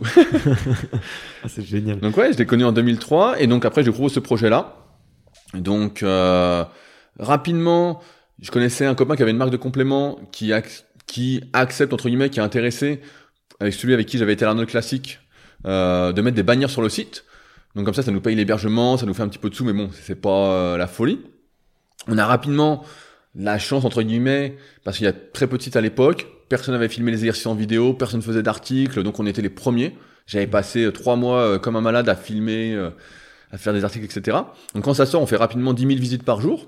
Ouais. Donc, euh, donc les tarifs augmentent, etc. Ensuite, comme on voit que ça fonctionne bien, on ouvre notre propre boutique de compléments alimentaires en 2012. Donc euh, pas en physique mais sur le net. Donc on envoie les compléments, on est multimarque, etc.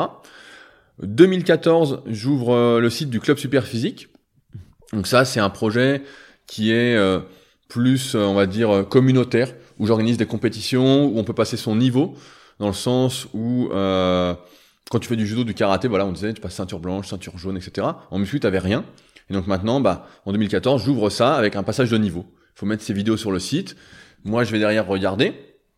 Et je dis, euh, c'est bon, c'est pas bon. Et euh, donc, tu as des règles pour valider ton niveau. Et donc après, tu as ton diplôme. euh, donc voilà, tu as quelque chose de concret en muscu. Avec ça, j'organise des compétitions en même temps euh, après. Euh, ensuite, on est en 2000... euh, Bah oui, c'est à peu près à la même époque. J'ouvre ma salle sur Annecy. Parce qu'à l'époque, à Annecy, il n'y a pas de salle de musculation. Il a, y a- il y a aucune salle.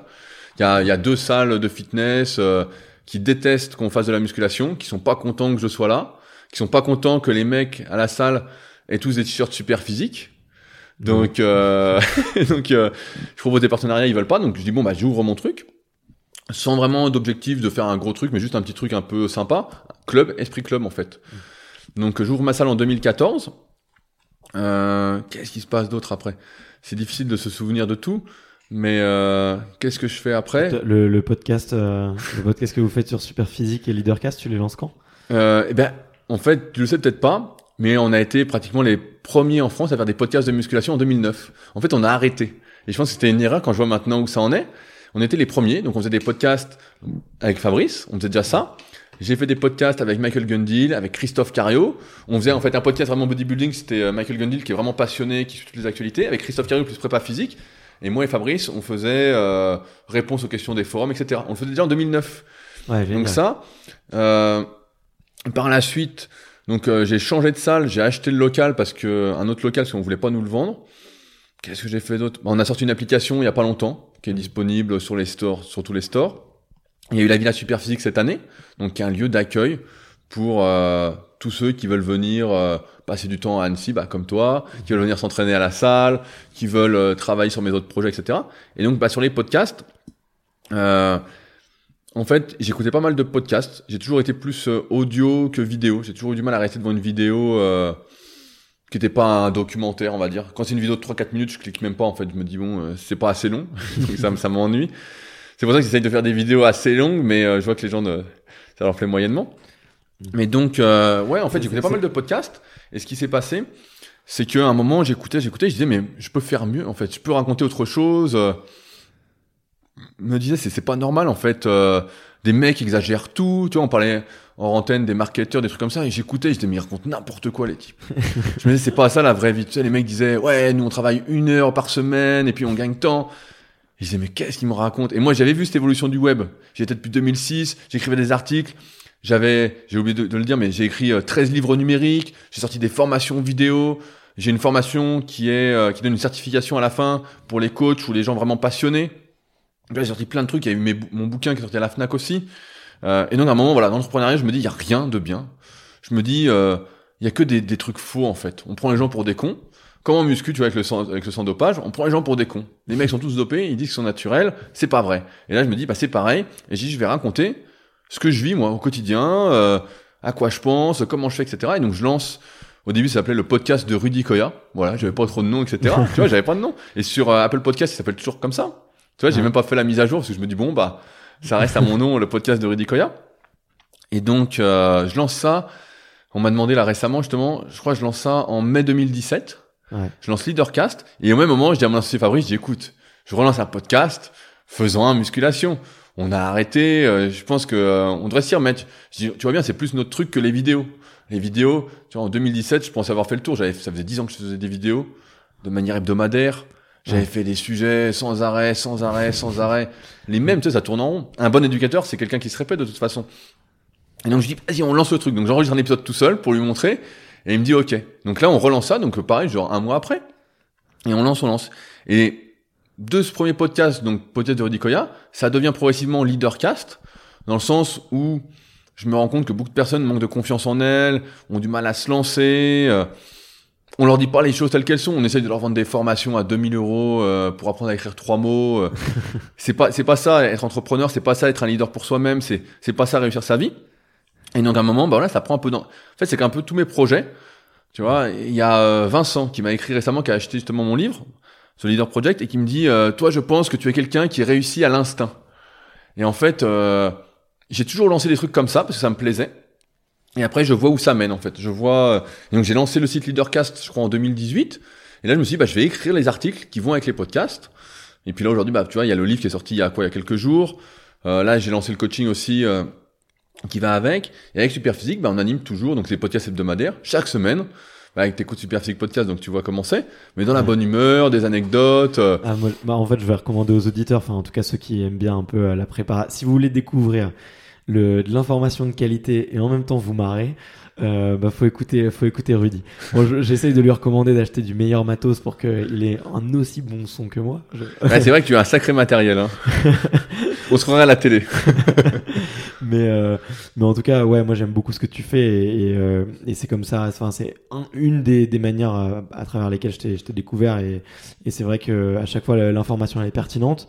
Euh, bon, en creusant un peu, bah, j'ai pu me former euh, tout seul et en même temps je passe un bon moment et je rigole euh, et je rigole bien quoi. Donc, Ouais, bah, on a notre moment, ce que je dis à chaque fois, le tout saupoudré d'anecdotes de vieux. je dis, parce qu'on se connaît depuis, bah, tu vois, depuis 2001 avec Fabrice, en fait. Ouais. Donc, on se connaît pratiquement par cœur. tous les jours, on discute ensemble parce que, on gère la boutique, tu vois, on a notre marque. Tout à l'heure, je parlais de la boutique, mais on a également sorti notre marque de compléments alimentaires maintenant.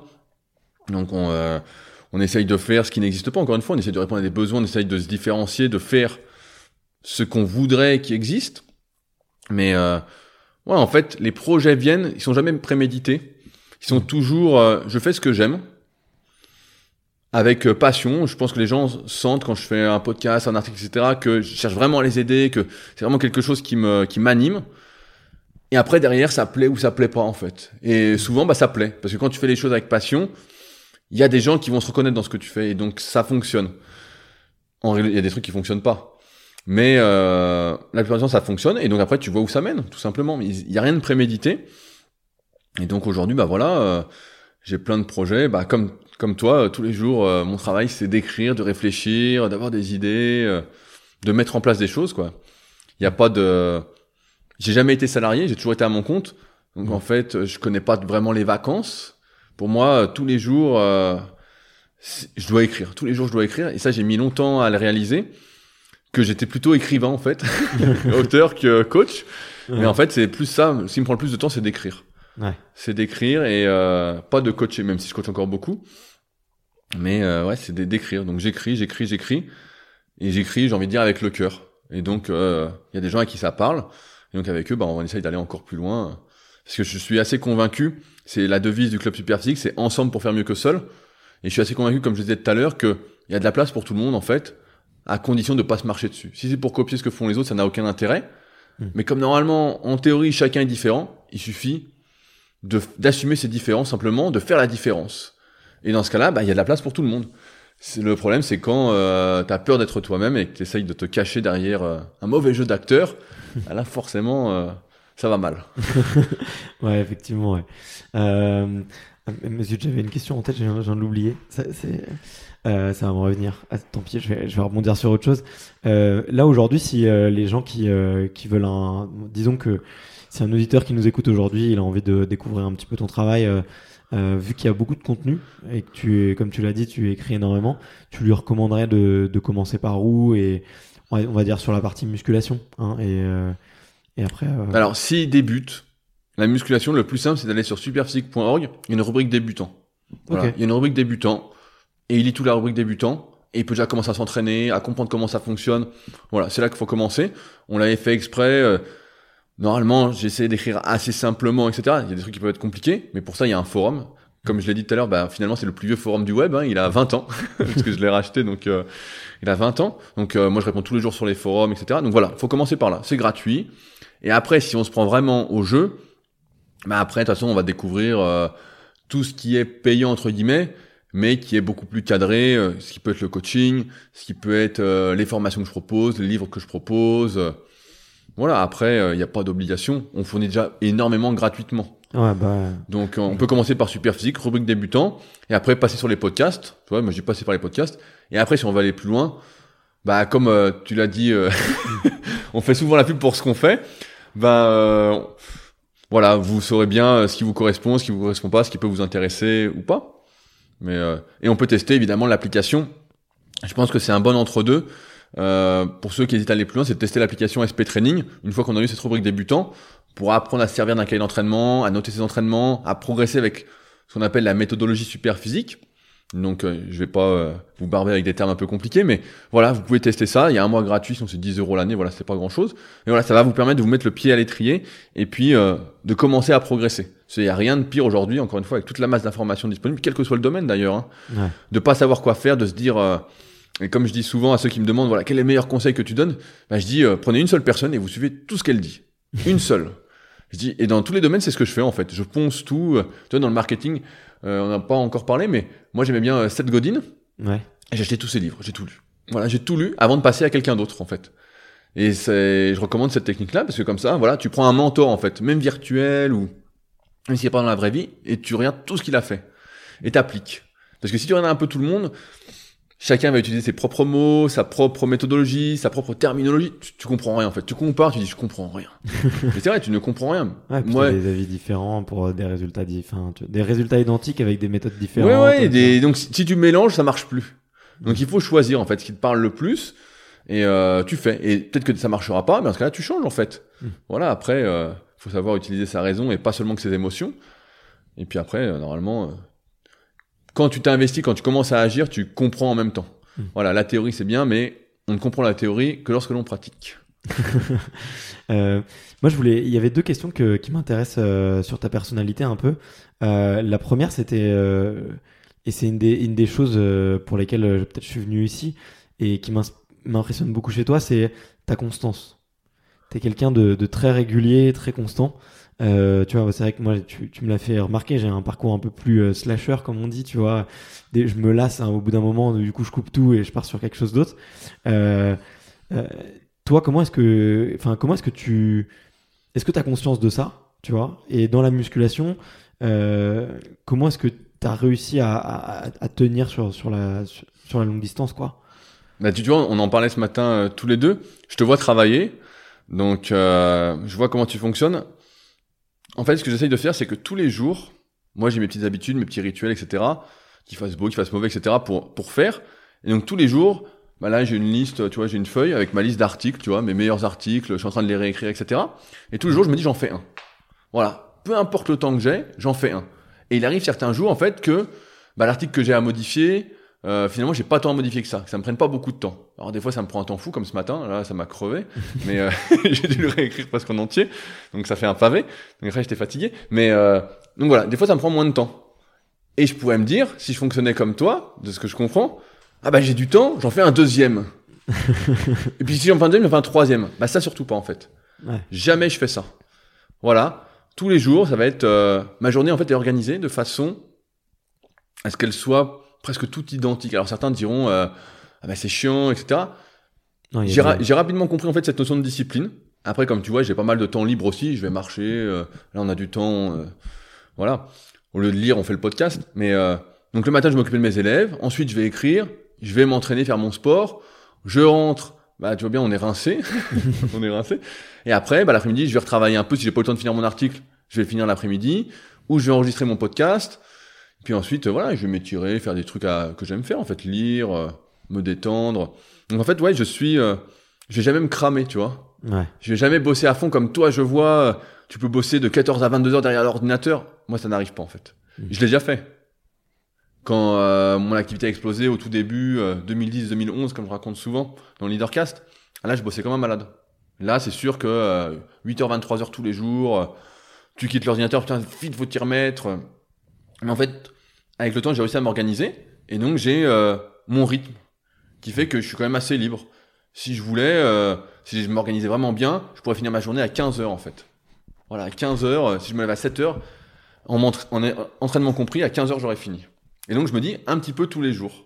Ouais. Et en muscu, comment j'ai fait pour durer? Bah, un, c'est que j'adore m'entraîner, en fait. Pour moi, c'est. euh, Ça fait partie de ma construction, je pense. Mm. Tu sais, j'ai commencé, j'étais tout maigre, puis ça m'a donné confiance en moi.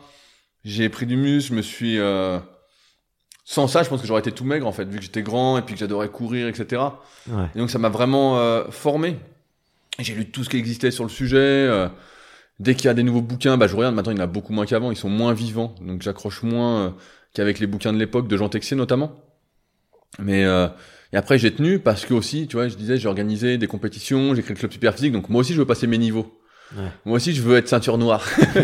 puis moi aussi, je veux gagner des compétitions. Et puis, euh, puis après, on est toute une bande de potes qui sont là depuis euh, 5, 6, 7 ans, qui font les compétitions, avec qui on se tire la bourre. Donc il y a tout ce truc-là. C'est mon cadre, en fait. Ouais. Certains diront, voilà, ça peut être une prison. Et ouais, je suis assez d'accord, ça peut être une prison. Mais en même temps, c'est ce que j'aime aussi. Donc finalement, la, la ligne euh, est comment?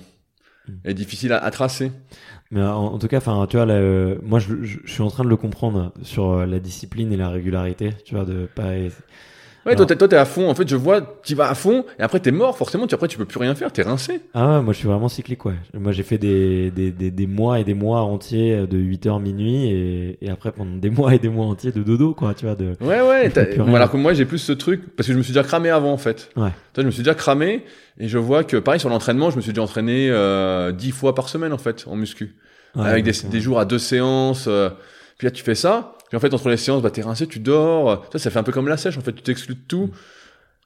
C'est pas mon équilibre, en fait. Ouais. Donc moi, je trouve un équilibre pour que chaque jour, j'avance. Chaque jour, je dois avancer sur quelque chose. Donc, euh, bah voilà, j'ai mes élèves à m'occuper. Ça, c'est la priorité. Ensuite, j'écris. Ensuite, je m'entraîne. Et ensuite, si je peux faire autre chose, bah, je fais. Mais si je peux pas faire, bah, je fais pas, en fait. Euh, Mm. Je vais pas me forcer. En plus, à moins, ça m'arrive des fois, j'ai une idée de fou, tu vois, comme quand j'écris le bouquin. Alors là, je me disais, tous les après-midi, j'écrivais 3 4 heures euh, à fond. Mais, j'aurais pas, euh, quand je sens que je suis fatigué, quand je sens que, euh, bah, de toute façon, on en parlait aussi, mais on a à peu près 4 heures à 5 heures d'attention maxi par jour. Il y a un moment, je sens que j'arrive au bout, tu vois. Ouais. Il y a un moment, je sens, on dit qu'on a entre 45 minutes et 90 minutes continues d'attention. Bah voilà, à un moment, je, je le sens en fait. Je sens, euh, là c'est mort. Là c'est fini. C'est fini comme ce matin, tu vois, j'ai écrit mon article, d'un coup je dis je suis mort. Mais j'ai quand même forcé pour le finir. Et après, bah, pour ma séance de cardio, c'était plus compliqué. J'étais, je sentais que il aurait fallu que je me repose euh, 30 minutes, 40 minutes avant de faire ma séance. Ouais. Mais donc, euh, ouais, c'est plus, euh, ça c'est euh, l'art des petits pas. C'est le, le poème de euh, Saint-Exupéry. Ouais. Tu, tu connais, ouais? Ah, bien sûr. Ah, je suis euh, totalement d'accord avec cette, euh, cette, euh, cette philosophie. Il y a, il y a un truc sur lequel moi je te charrie un peu ces, ces derniers jours. C'est euh, c'est quoi le but en, en musculation Tu vois? Moi, je, moi, je m'en fous d'être d'être énorme. Tu vois je... Pourtant, j'ai vu tes vignettes de vidéos YouTube où tu prends la pose biceps. Alors fais pas le malin, mon gars. j'ai regardé, hein. C'est vrai, c'est vrai. Et, euh, je, je confesse, il y a des vidéos de, sur YouTube où euh, je contracte le biceps à droite. c'est plus la même photo, on dirait. Et je mets, et je mets, euh, et je mets mon, mon, mon, pectoral, mon pectoral en Pectoral. avant. Ouais, mon pectoral en avant.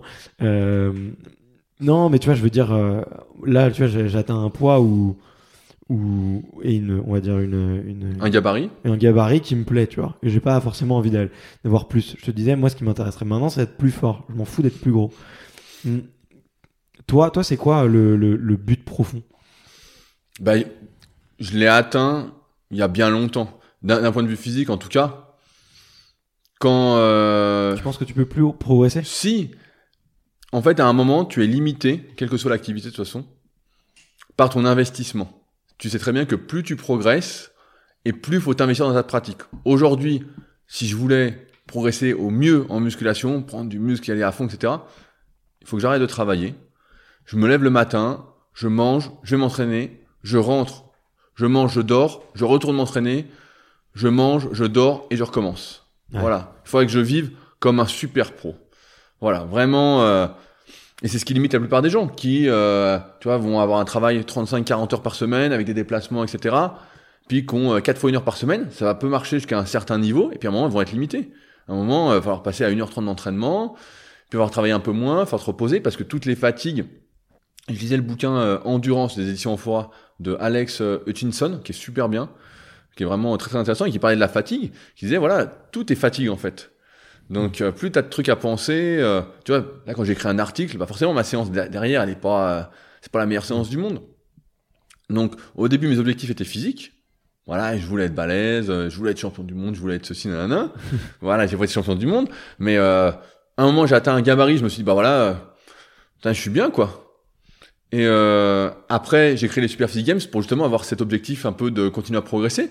Sans ça, je pense que j'aurais pas décroché un petit peu, mais je forcerais moins dans le sens où là quand ça devient dur à l'entraînement, la répétition qui est dure, je vais la faire parce que je sais qu'il y a mes potes derrière qui veulent me battre.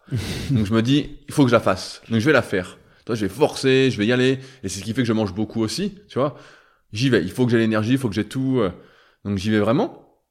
Euh, mais sinon oui, après le but tu vois, c'est euh, la dernière fois je parlais dans mon précédent podcast, t'as peut-être pas écouté. Euh, j'ai vu euh, Francis qui est euh, donc euh, un participant du club Superphysique qui est venu pareil quelques jours à la Villa Superphysique avec qui on a bien mal discuté. J'avais fait un podcast pour lui répondre euh, suite à sa problématique. Lui, il, est kiné. Et en fait, il venait d'avoir son diplôme et il se dit euh, ah j'ai pas envie de faire kiné, kiné ça me plaît pas, faut que je suive ça, nanana, les protocoles, tout ça. Et je lui dis non mais kiné tu peux. En fait, tu fais kiné comme tu veux. Tu fais ta méthode en fait. Tu... Et là la muscu pour toi c'est la même chose en fait. C'est pourquoi tu fais de la muscu? Tu me poses la question Oui, moi je te pose la question. Euh, Bah là, en ce moment, j'ai- j'aimerais bien être plus fort. Je sais que je suis pas fort. Bah alors, pourquoi tu t'entraînes pas pour prendre de la force? Mais bah, pour l'instant, je sais pas. Et j'ai- pas encore trouvé sur ton site des, des, des méthodes qui per- permettent vraiment. bah, Attends, il y a programme prise de force sur le site. tu, tu abuses. force. Ok, Tu, bon, bah, tu je- abuses. Non mais, en fait, c'est juste à toi de te dire qu'est-ce qui m'intéresse? Tu vois, il y a des gens en musculation qui vont vouloir être le plus musclé possible, d'autres qui vont être le plus fort possible, d'autres qui vont vouloir euh, être le plus performant possible d'un point de vue sportif, faire la préparation physique, d'autres qui veulent juste être en bonne santé, d'autres qui veulent lutter contre les douleurs euh, qu'ils ont au dos ou aux épaules. Tu la fais comme tu veux en fait. Tant que Mm. c'est logique, c'est euh, sécuritaire, tu fais absolument ce que tu veux. Ouais. Là, je t'ai vu t'entraîner, tu t'entraînes comme un culturiste. Ouais, Donc- mais en fait, en ce moment, je suis passionné par ça. Ah bah voilà. Bah, J'aime donc- bien, ces méthodes-là, ouais. Mais là, je suis arrivé un peu au bout, tu vois. Je commence un peu à m'embêter et je me dis. Ouais, bah, tu, tu vois, c'est euh, c'est pour ça que j'avais créé le club super physique. Comme ça, ça donne des objectifs, en fait. Tu te dis, et c'est intégré dans l'application, par exemple, euh, 10 à 70 kilos de couché, t'es niveau bronze. Donc tu dis, ah tiens, je passe mon niveau, tu mets sur le site, et puis tu fais partie d'un groupe où les mecs vont dire, ah tiens, bien joué. euh, Puis tu vas avoir des mecs qui ont le même niveau que toi, qui vont dire, ah tiens, moi j'essaye d'être silver. Donc tu vois, il y a le truc, en fait, qui te tire. Mais sinon, effectivement, la muscu en soi, mais comme tout, encore une fois, rien n'a de sens, en fait. C'est toi qui te dis, euh, ça me fait plaisir, ça me fait pas plaisir. Et je pense qu'il faut pas se forcer, en fait. Si t'aimes, tu fais. Si t'aimes pas, tu fais pas. Ouais, mais je voulais savoir un petit peu toi ce qui te, ce qui te drivait. Après, je, Bah, je- là, là, je pour moi, c'est le club. Voilà, c'est le club Super Physique qui me drive et qui fait que euh, là, en ce moment, je suis vraiment euh, assez, on va dire, euh, investi. Mais sans ça, euh, ouais, je pense que j'aurais décroché un petit peu parce que et en même temps, c'est mon travail. Donc, tu vois, il y a aussi mon travail, Mm. mon image. Même si euh, je fais des photos deux fois dans l'année et puis voilà, ça tient toute l'année pour illustrer mes réseaux, mes articles. Il n'empêche que mon physique fait que euh, me donne de la crédibilité. Ouais. Tu vois, Après, je, suis- je fais un peu le représentant, même si je suis pas le meilleur, je suis pratiquement le seul qui m'exprime des pratiquants de musculation sans dopage, tu vois. Ouais.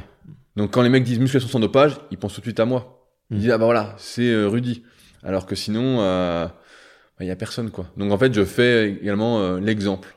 Mm. Et comme j'aime bien ce truc de convaincre par l'exemplarité, comme je coach, etc. Moi, ça me viendrait pas l'idée de coacher et puis de dire au mec, ah non, toi, voilà ce qu'il faut que tu manges, puis moi de bouffer des pizzas euh, tous les jours, tu vois. Je me dis, ça va pas. non mais c'est vrai. Tu dis au mec, euh, faites du cardio euh, trois fois par semaine et puis toi t'en fais pas du tout. Bah non. Tu vois, il.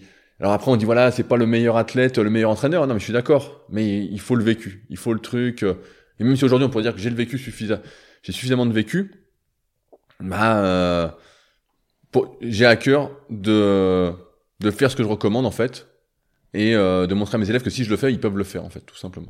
Ok. Bon, génial. Euh, on arrive euh, aux questions de la fin. Est-ce qu'il y avait des sujets que tu voulais aborder avant ou que là, ça fait déjà une heure et quart. Est pas mal. est pas mal. Ouais, ouais, non, bah après c'est toi. euh, Comme toi, je vais te poser de toute façon mes questions dans mon podcast dans lequel tu vas passer. Nous allons tout savoir de toi, Bart, l'homme secret, à croire que tu travailles pour le FBI. Personne ne sait rien de toi. Nous croyons que tu fais tous les sports possibles et inimaginables. Ouais, Mais c'est qui vrai. es-tu réellement?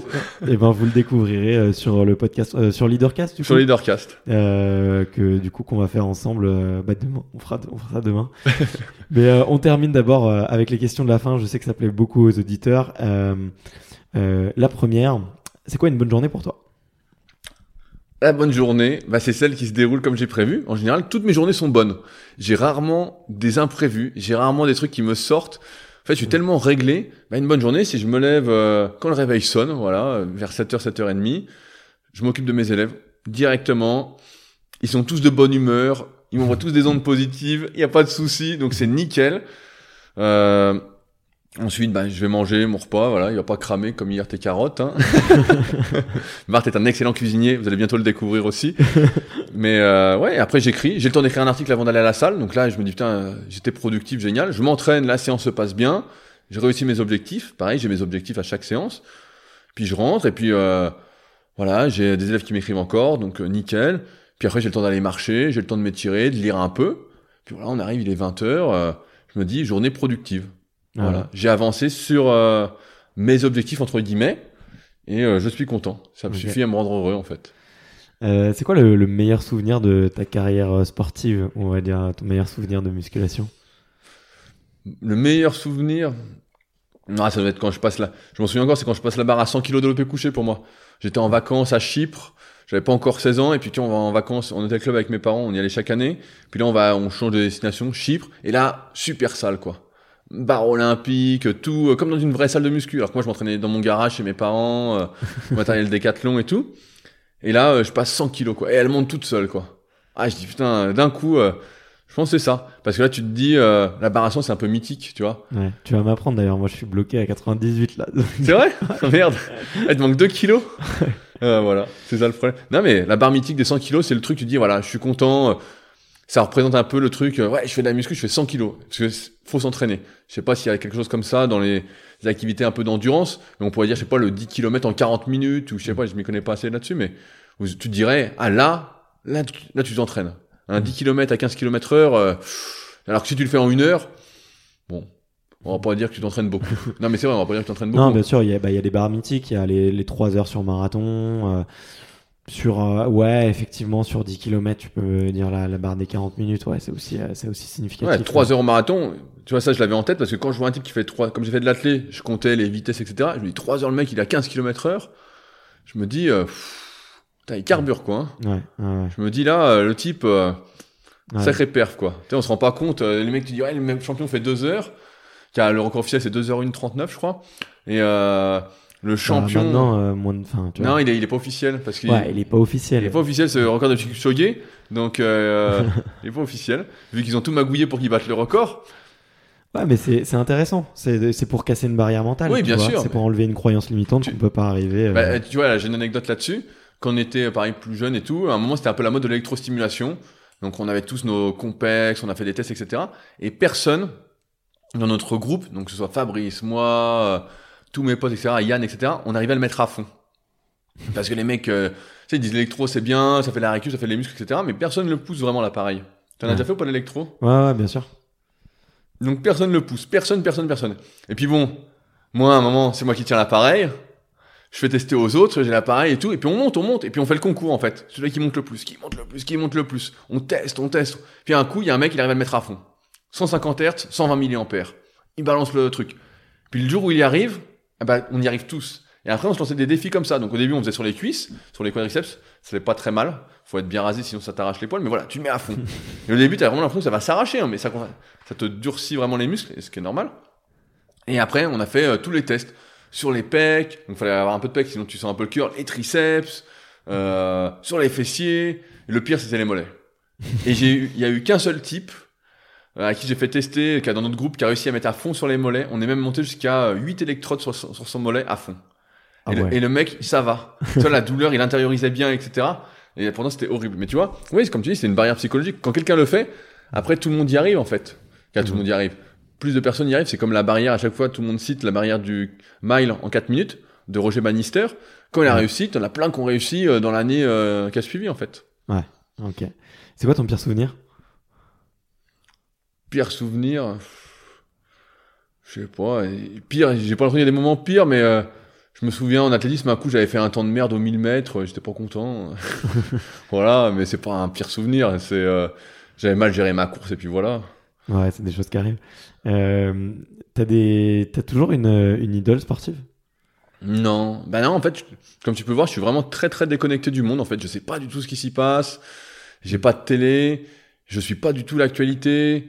En fait, je suis au courant un petit peu parce que euh, par mes élèves, par mes parents, par mon frère, etc. Par ceux que j'ai au téléphone, tu vois, ou quand tu me racontes un truc. Mais sinon, je suis au courant de rien. Quand tu m'as dit, par exemple, que la grève continuait, je savais qu'il y avait la grève parce que tu m'avais dit, ouais, il y a la grève, donc je viens un jour en avance. Ouais. Donc voilà. Et sinon, je savais même pas qu'il y avait la grève.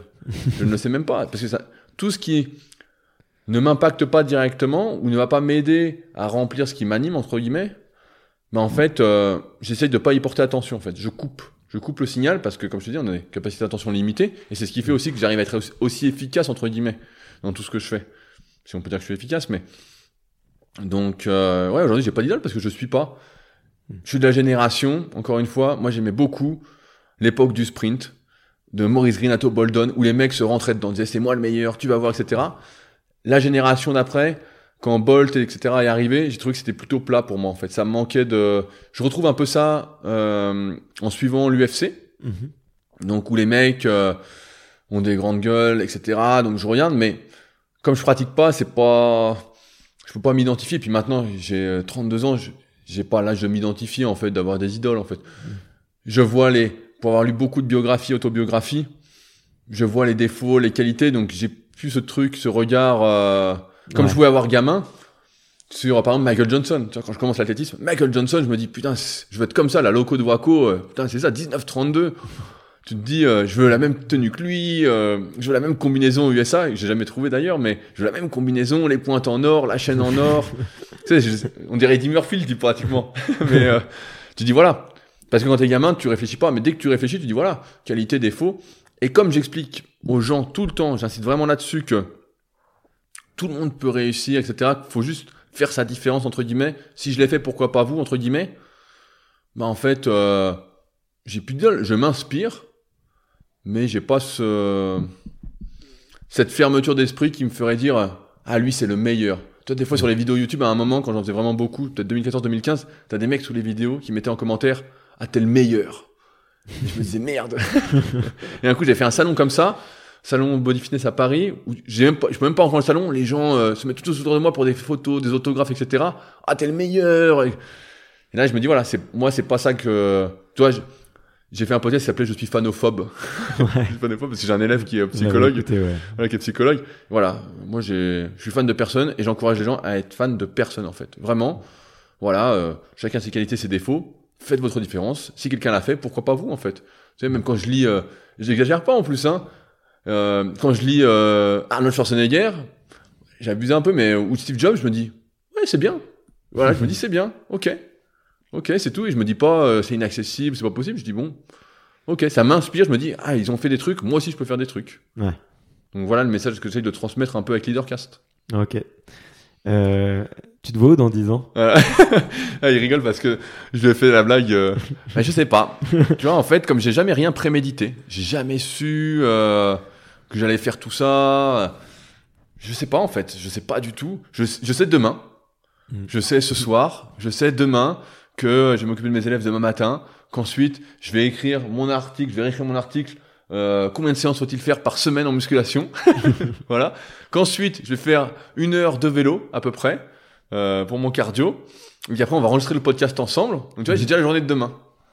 Après, euh, je peux te dire ce qui va se passer lundi aussi, mais j'ai pas cette vision euh, si lointaine, tu vois. Ok. J'avais fait pareil des podcasts là-dessus. Je réfléchis plus à court terme plutôt qu'à long terme, dans le sens où euh, j'ai l'impression que quand je mets un objectif très lointain, si je découpe en plein de petits objectifs, en fait, euh, il est trop lointain et j'arrive pas à m'y mettre. Ah, mais ça, c'est ça, c'est certain. hein. Voilà, donc en fait, je pense pas, je me dis, on verra où ça mène. Je fais les trucs, encore une fois, avec le cœur, et je vois, toi, comme là, je disais, euh, je pensais pas un jour, déjà, écrire euh, un livre avec Leadercast, tu vois, je pensais pas faire ça, et puis d'un coup, l'idée me vient, je dis, allez, tiens, j'écris, puis tiens, il est là, puis après, je dis, bon, qu'est-ce qu'on fait? Qu'est-ce qu'on fait? Ça se trouve, demain, euh, je dis des conneries, mais je sortirai une énorme formation où je ferai des stages euh, d'une semaine en musculation à la Villa Superphysique parce qu'on peut le faire. Je sais pas. Mm. Je sais pas. En fait, euh, des fois en rigolant, je dis bah je vais acheter le terrain d'en face et faire la deuxième Villa Superphysique. non mais euh, je sais pas. En fait, je sais pas et euh, je j'en parlais récemment avec un ami, mais je pense que déjà quand tu fais ce que tu aimes, en fait, t'as pas besoin de te projeter si loin. euh, dans dix ans, euh, beaucoup de personnes courent après. Tu vois, on se marrait aussi hors antenne sur euh, quand est-ce qu'il faut s'arrêter, quand est-ce que c'est assez, etc. Je sais pas s'il y a assez ou tant que ça te parle, en fait, tu fais et puis tu vois où ça mène. C'est tout. Tu vois où ça mène. C'est euh, quand j'ai on, on se marrait aussi avec le Leadercast, mais quand j'écris un article, en fait, je l'écris, je le pose. Et puis ça plaît ou ça plaît pas. Ça, ça, ça aide une personne en fait, me dit bah c'est bien. Et puis moi ça m'a aidé en fait de l'écrire. Donc, Ouais. Je me dis euh, bah cool. Et puis il y a d'autres personnes, bah c'est génial en fait.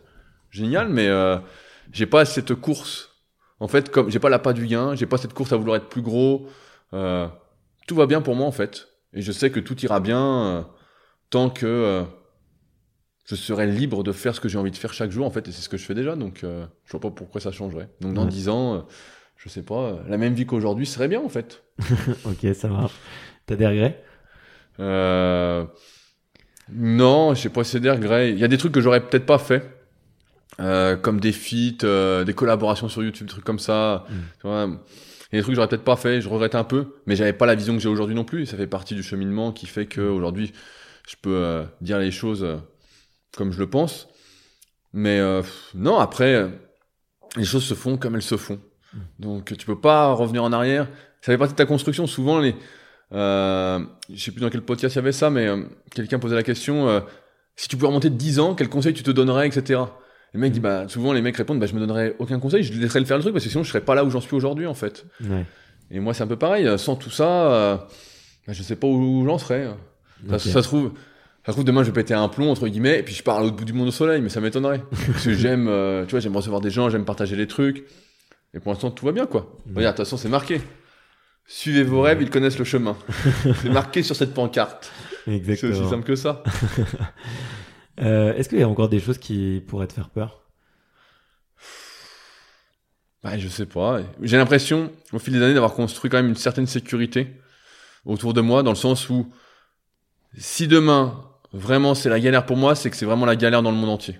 Tu vois c'est vraiment que euh, le monde va très très très mal parce qu'aujourd'hui je fais partie entre guillemets des privilégiés tu vois j'ai pu faire tout ce que je voulais ça a fonctionné euh, donc si moi demain ça va mal sachant que je voilà on voit bien que je suis quelqu'un de très sécuritaire je prends pas de vrais vrais risques quand même hein. je prends des petits risques mais euh, comme je sais que à force de travail qui arrive finalement c'est pas un risque pour moi ouais je pense pas euh, qu'il puisse m'arriver grand chose en fait. Donc, pas, pas, pas de peur. Euh, Est-ce qu'il y a un livre ou un film que tu recommandes à tout le monde? Ouais. Bah, euh, tout le monde à chaque fois sur le moment présent parle euh, du livre d'Eckhart Tolle, Le pouvoir du moment présent. Bah moi je l'aime pas du tout. voilà, voilà, j'aime pas du tout. Je trouve que ça, ça rabâche et tout. Et donc j'en conseille un qui est un peu sur le même thème. Et il y a un film aussi. C'est Le Guerrier Pacifique de Dan Millman. D'accord. Donc euh, il y a le, un téléfilm qui a été fait avec Nick Nolte qui est super. Donc euh, The Peaceful Warrior et le bouquin donc Guerrier Pacifique. Après il y a eu plusieurs livres etc. Mais le premier est vraiment super. Euh, le, le, le, le film je l'ai montré euh, à beaucoup beaucoup de personnes. Ok. Et il y a vraiment tout dedans. il est vraiment génial. Et, et c'est une histoire vraie en plus. ça- une histoire vraie. Elle est un peu romancée, mais il y a un bon fond de vérité. Et je trouve que ouais, c'est génial. Le guerrier pacifique, Dan Millman. Ok. Hum, Avant dernière question, euh, c'est quoi le meilleur conseil qu'on t'ait donné? Euh, le meilleur conseil qu'on m'ait donné, je m'en souviens, du moins en muscu ou euh, tout va bien Bart? Tout va bien, t'inquiète. Euh, je me souviens, c'était un conseil de Michael Gundil. À l'époque, euh, on achetait des DVD de musculation ensemble. Donc un auteur euh, qui est aujourd'hui pour moi pratiquement le plus grand auteur de musculation de tous les temps. hein. C'est lui qui a le plus écrit après Jean Texier. Donc il faudrait faire les comparaisons, mais voilà. Qui écrit vraiment beaucoup, qui sort beaucoup, beaucoup de livres. Euh, moins d'articles. Les articles, ça m'est réservé a priori. mais euh, il m'a dit un coup, on lisait des études scientifiques et tout ensemble. Et je lui disais, mais là, regarde et tout, nanana, tu sais, c'est des termes un peu compliqués. Il me dit, écoute, quand c'est compliqué, vraiment trop compliqué, c'est que c'est pas important en fait. Il me dit, euh, il me dit, faut regarder, prendre du recul avec le truc. Et voilà, il me dit quand c'est trop compliqué, quand les mecs essayent de t'embrouiller, etc. C'est pas bon signe. Il dit normalement les choses sont assez simples, tout est assez bien fait. Et euh, ça m'avait bien aidé quoi. Il m'avait conseillé pas mal de bouquins, etc. Et euh, c'est vrai que c'était un bon conseil. Quoi. Quand c'est trop compliqué, c'est pas normal en fait. Comme on, comme Léonard de Vinci disait, je crois c'est euh, la, simplifi la simplicité ou la simplification et la sophistication extrême. Ouais. Voilà. Donc si quelqu'un ne peut pas t'expliquer simplement ce qu'il essaie de te transmettre, c'est qu'il a rien compris en fait. Il a absolument rien compris. Donc pour ça des fois je vois des débats en muscu, les mecs sortent euh, oui cette voie de signalisation, mTOR, nanana. Le mec met plein de trucs et je dis je dis bon, ok. Et donc moi je comme j'ai lu plein de bouquins etc. Je vois de quoi il parle exactement. Mais en fait après tu peux poser une question.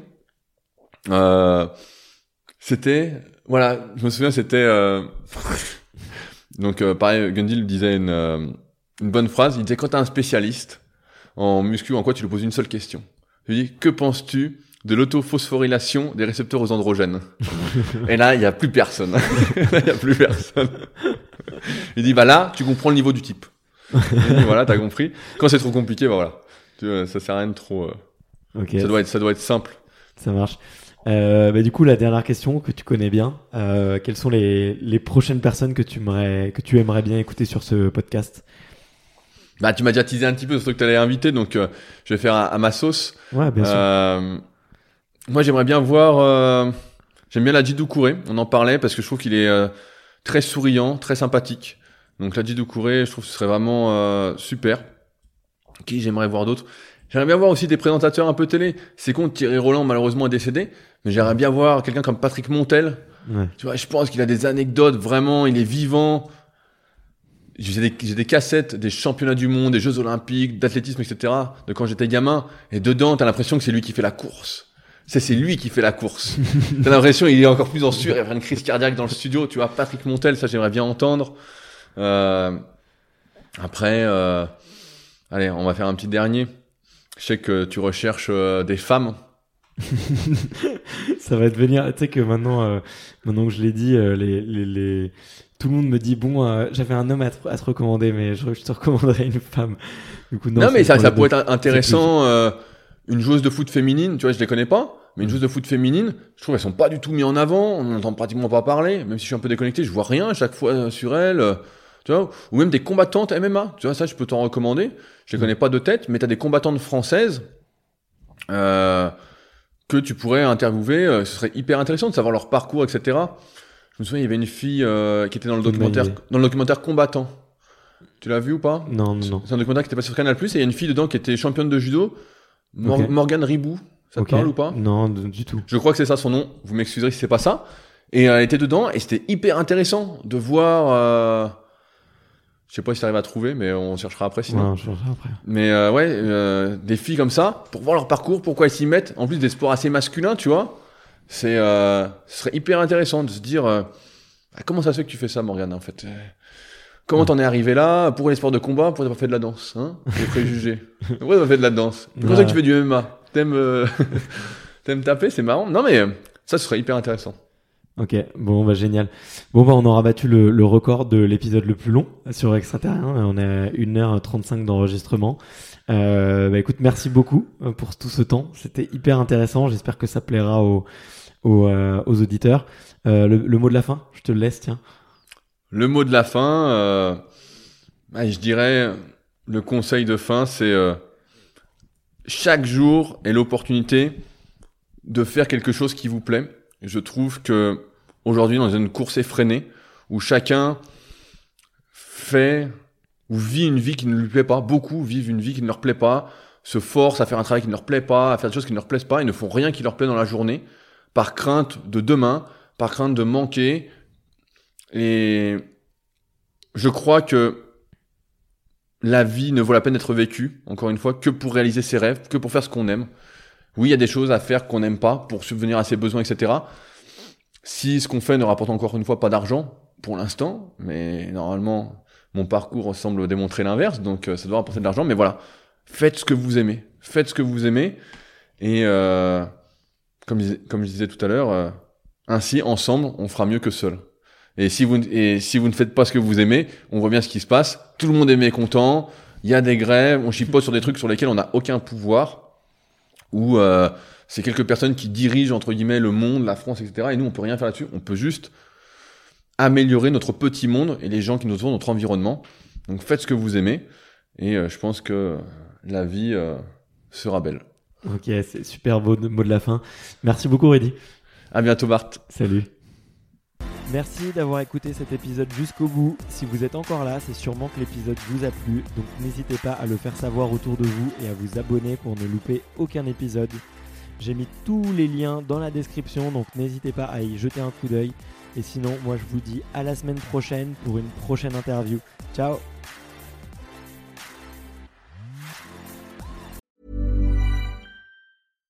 Hi, I'm Daniel, founder of Pretty Litter. Cats and cat owners deserve better than any old-fashioned litter. That's why I teamed up with scientists and veterinarians to create Pretty Litter. Its innovative crystal formula has superior odor control and weighs up to 80% less than clay litter. Pretty Litter even monitors health by changing colors to help detect early signs of potential illness. It's the world's smartest kitty litter. Go to prettylitter.com and use code ACAST for 20% off your first order and a free cat toy. Terms and conditions apply. See site for details.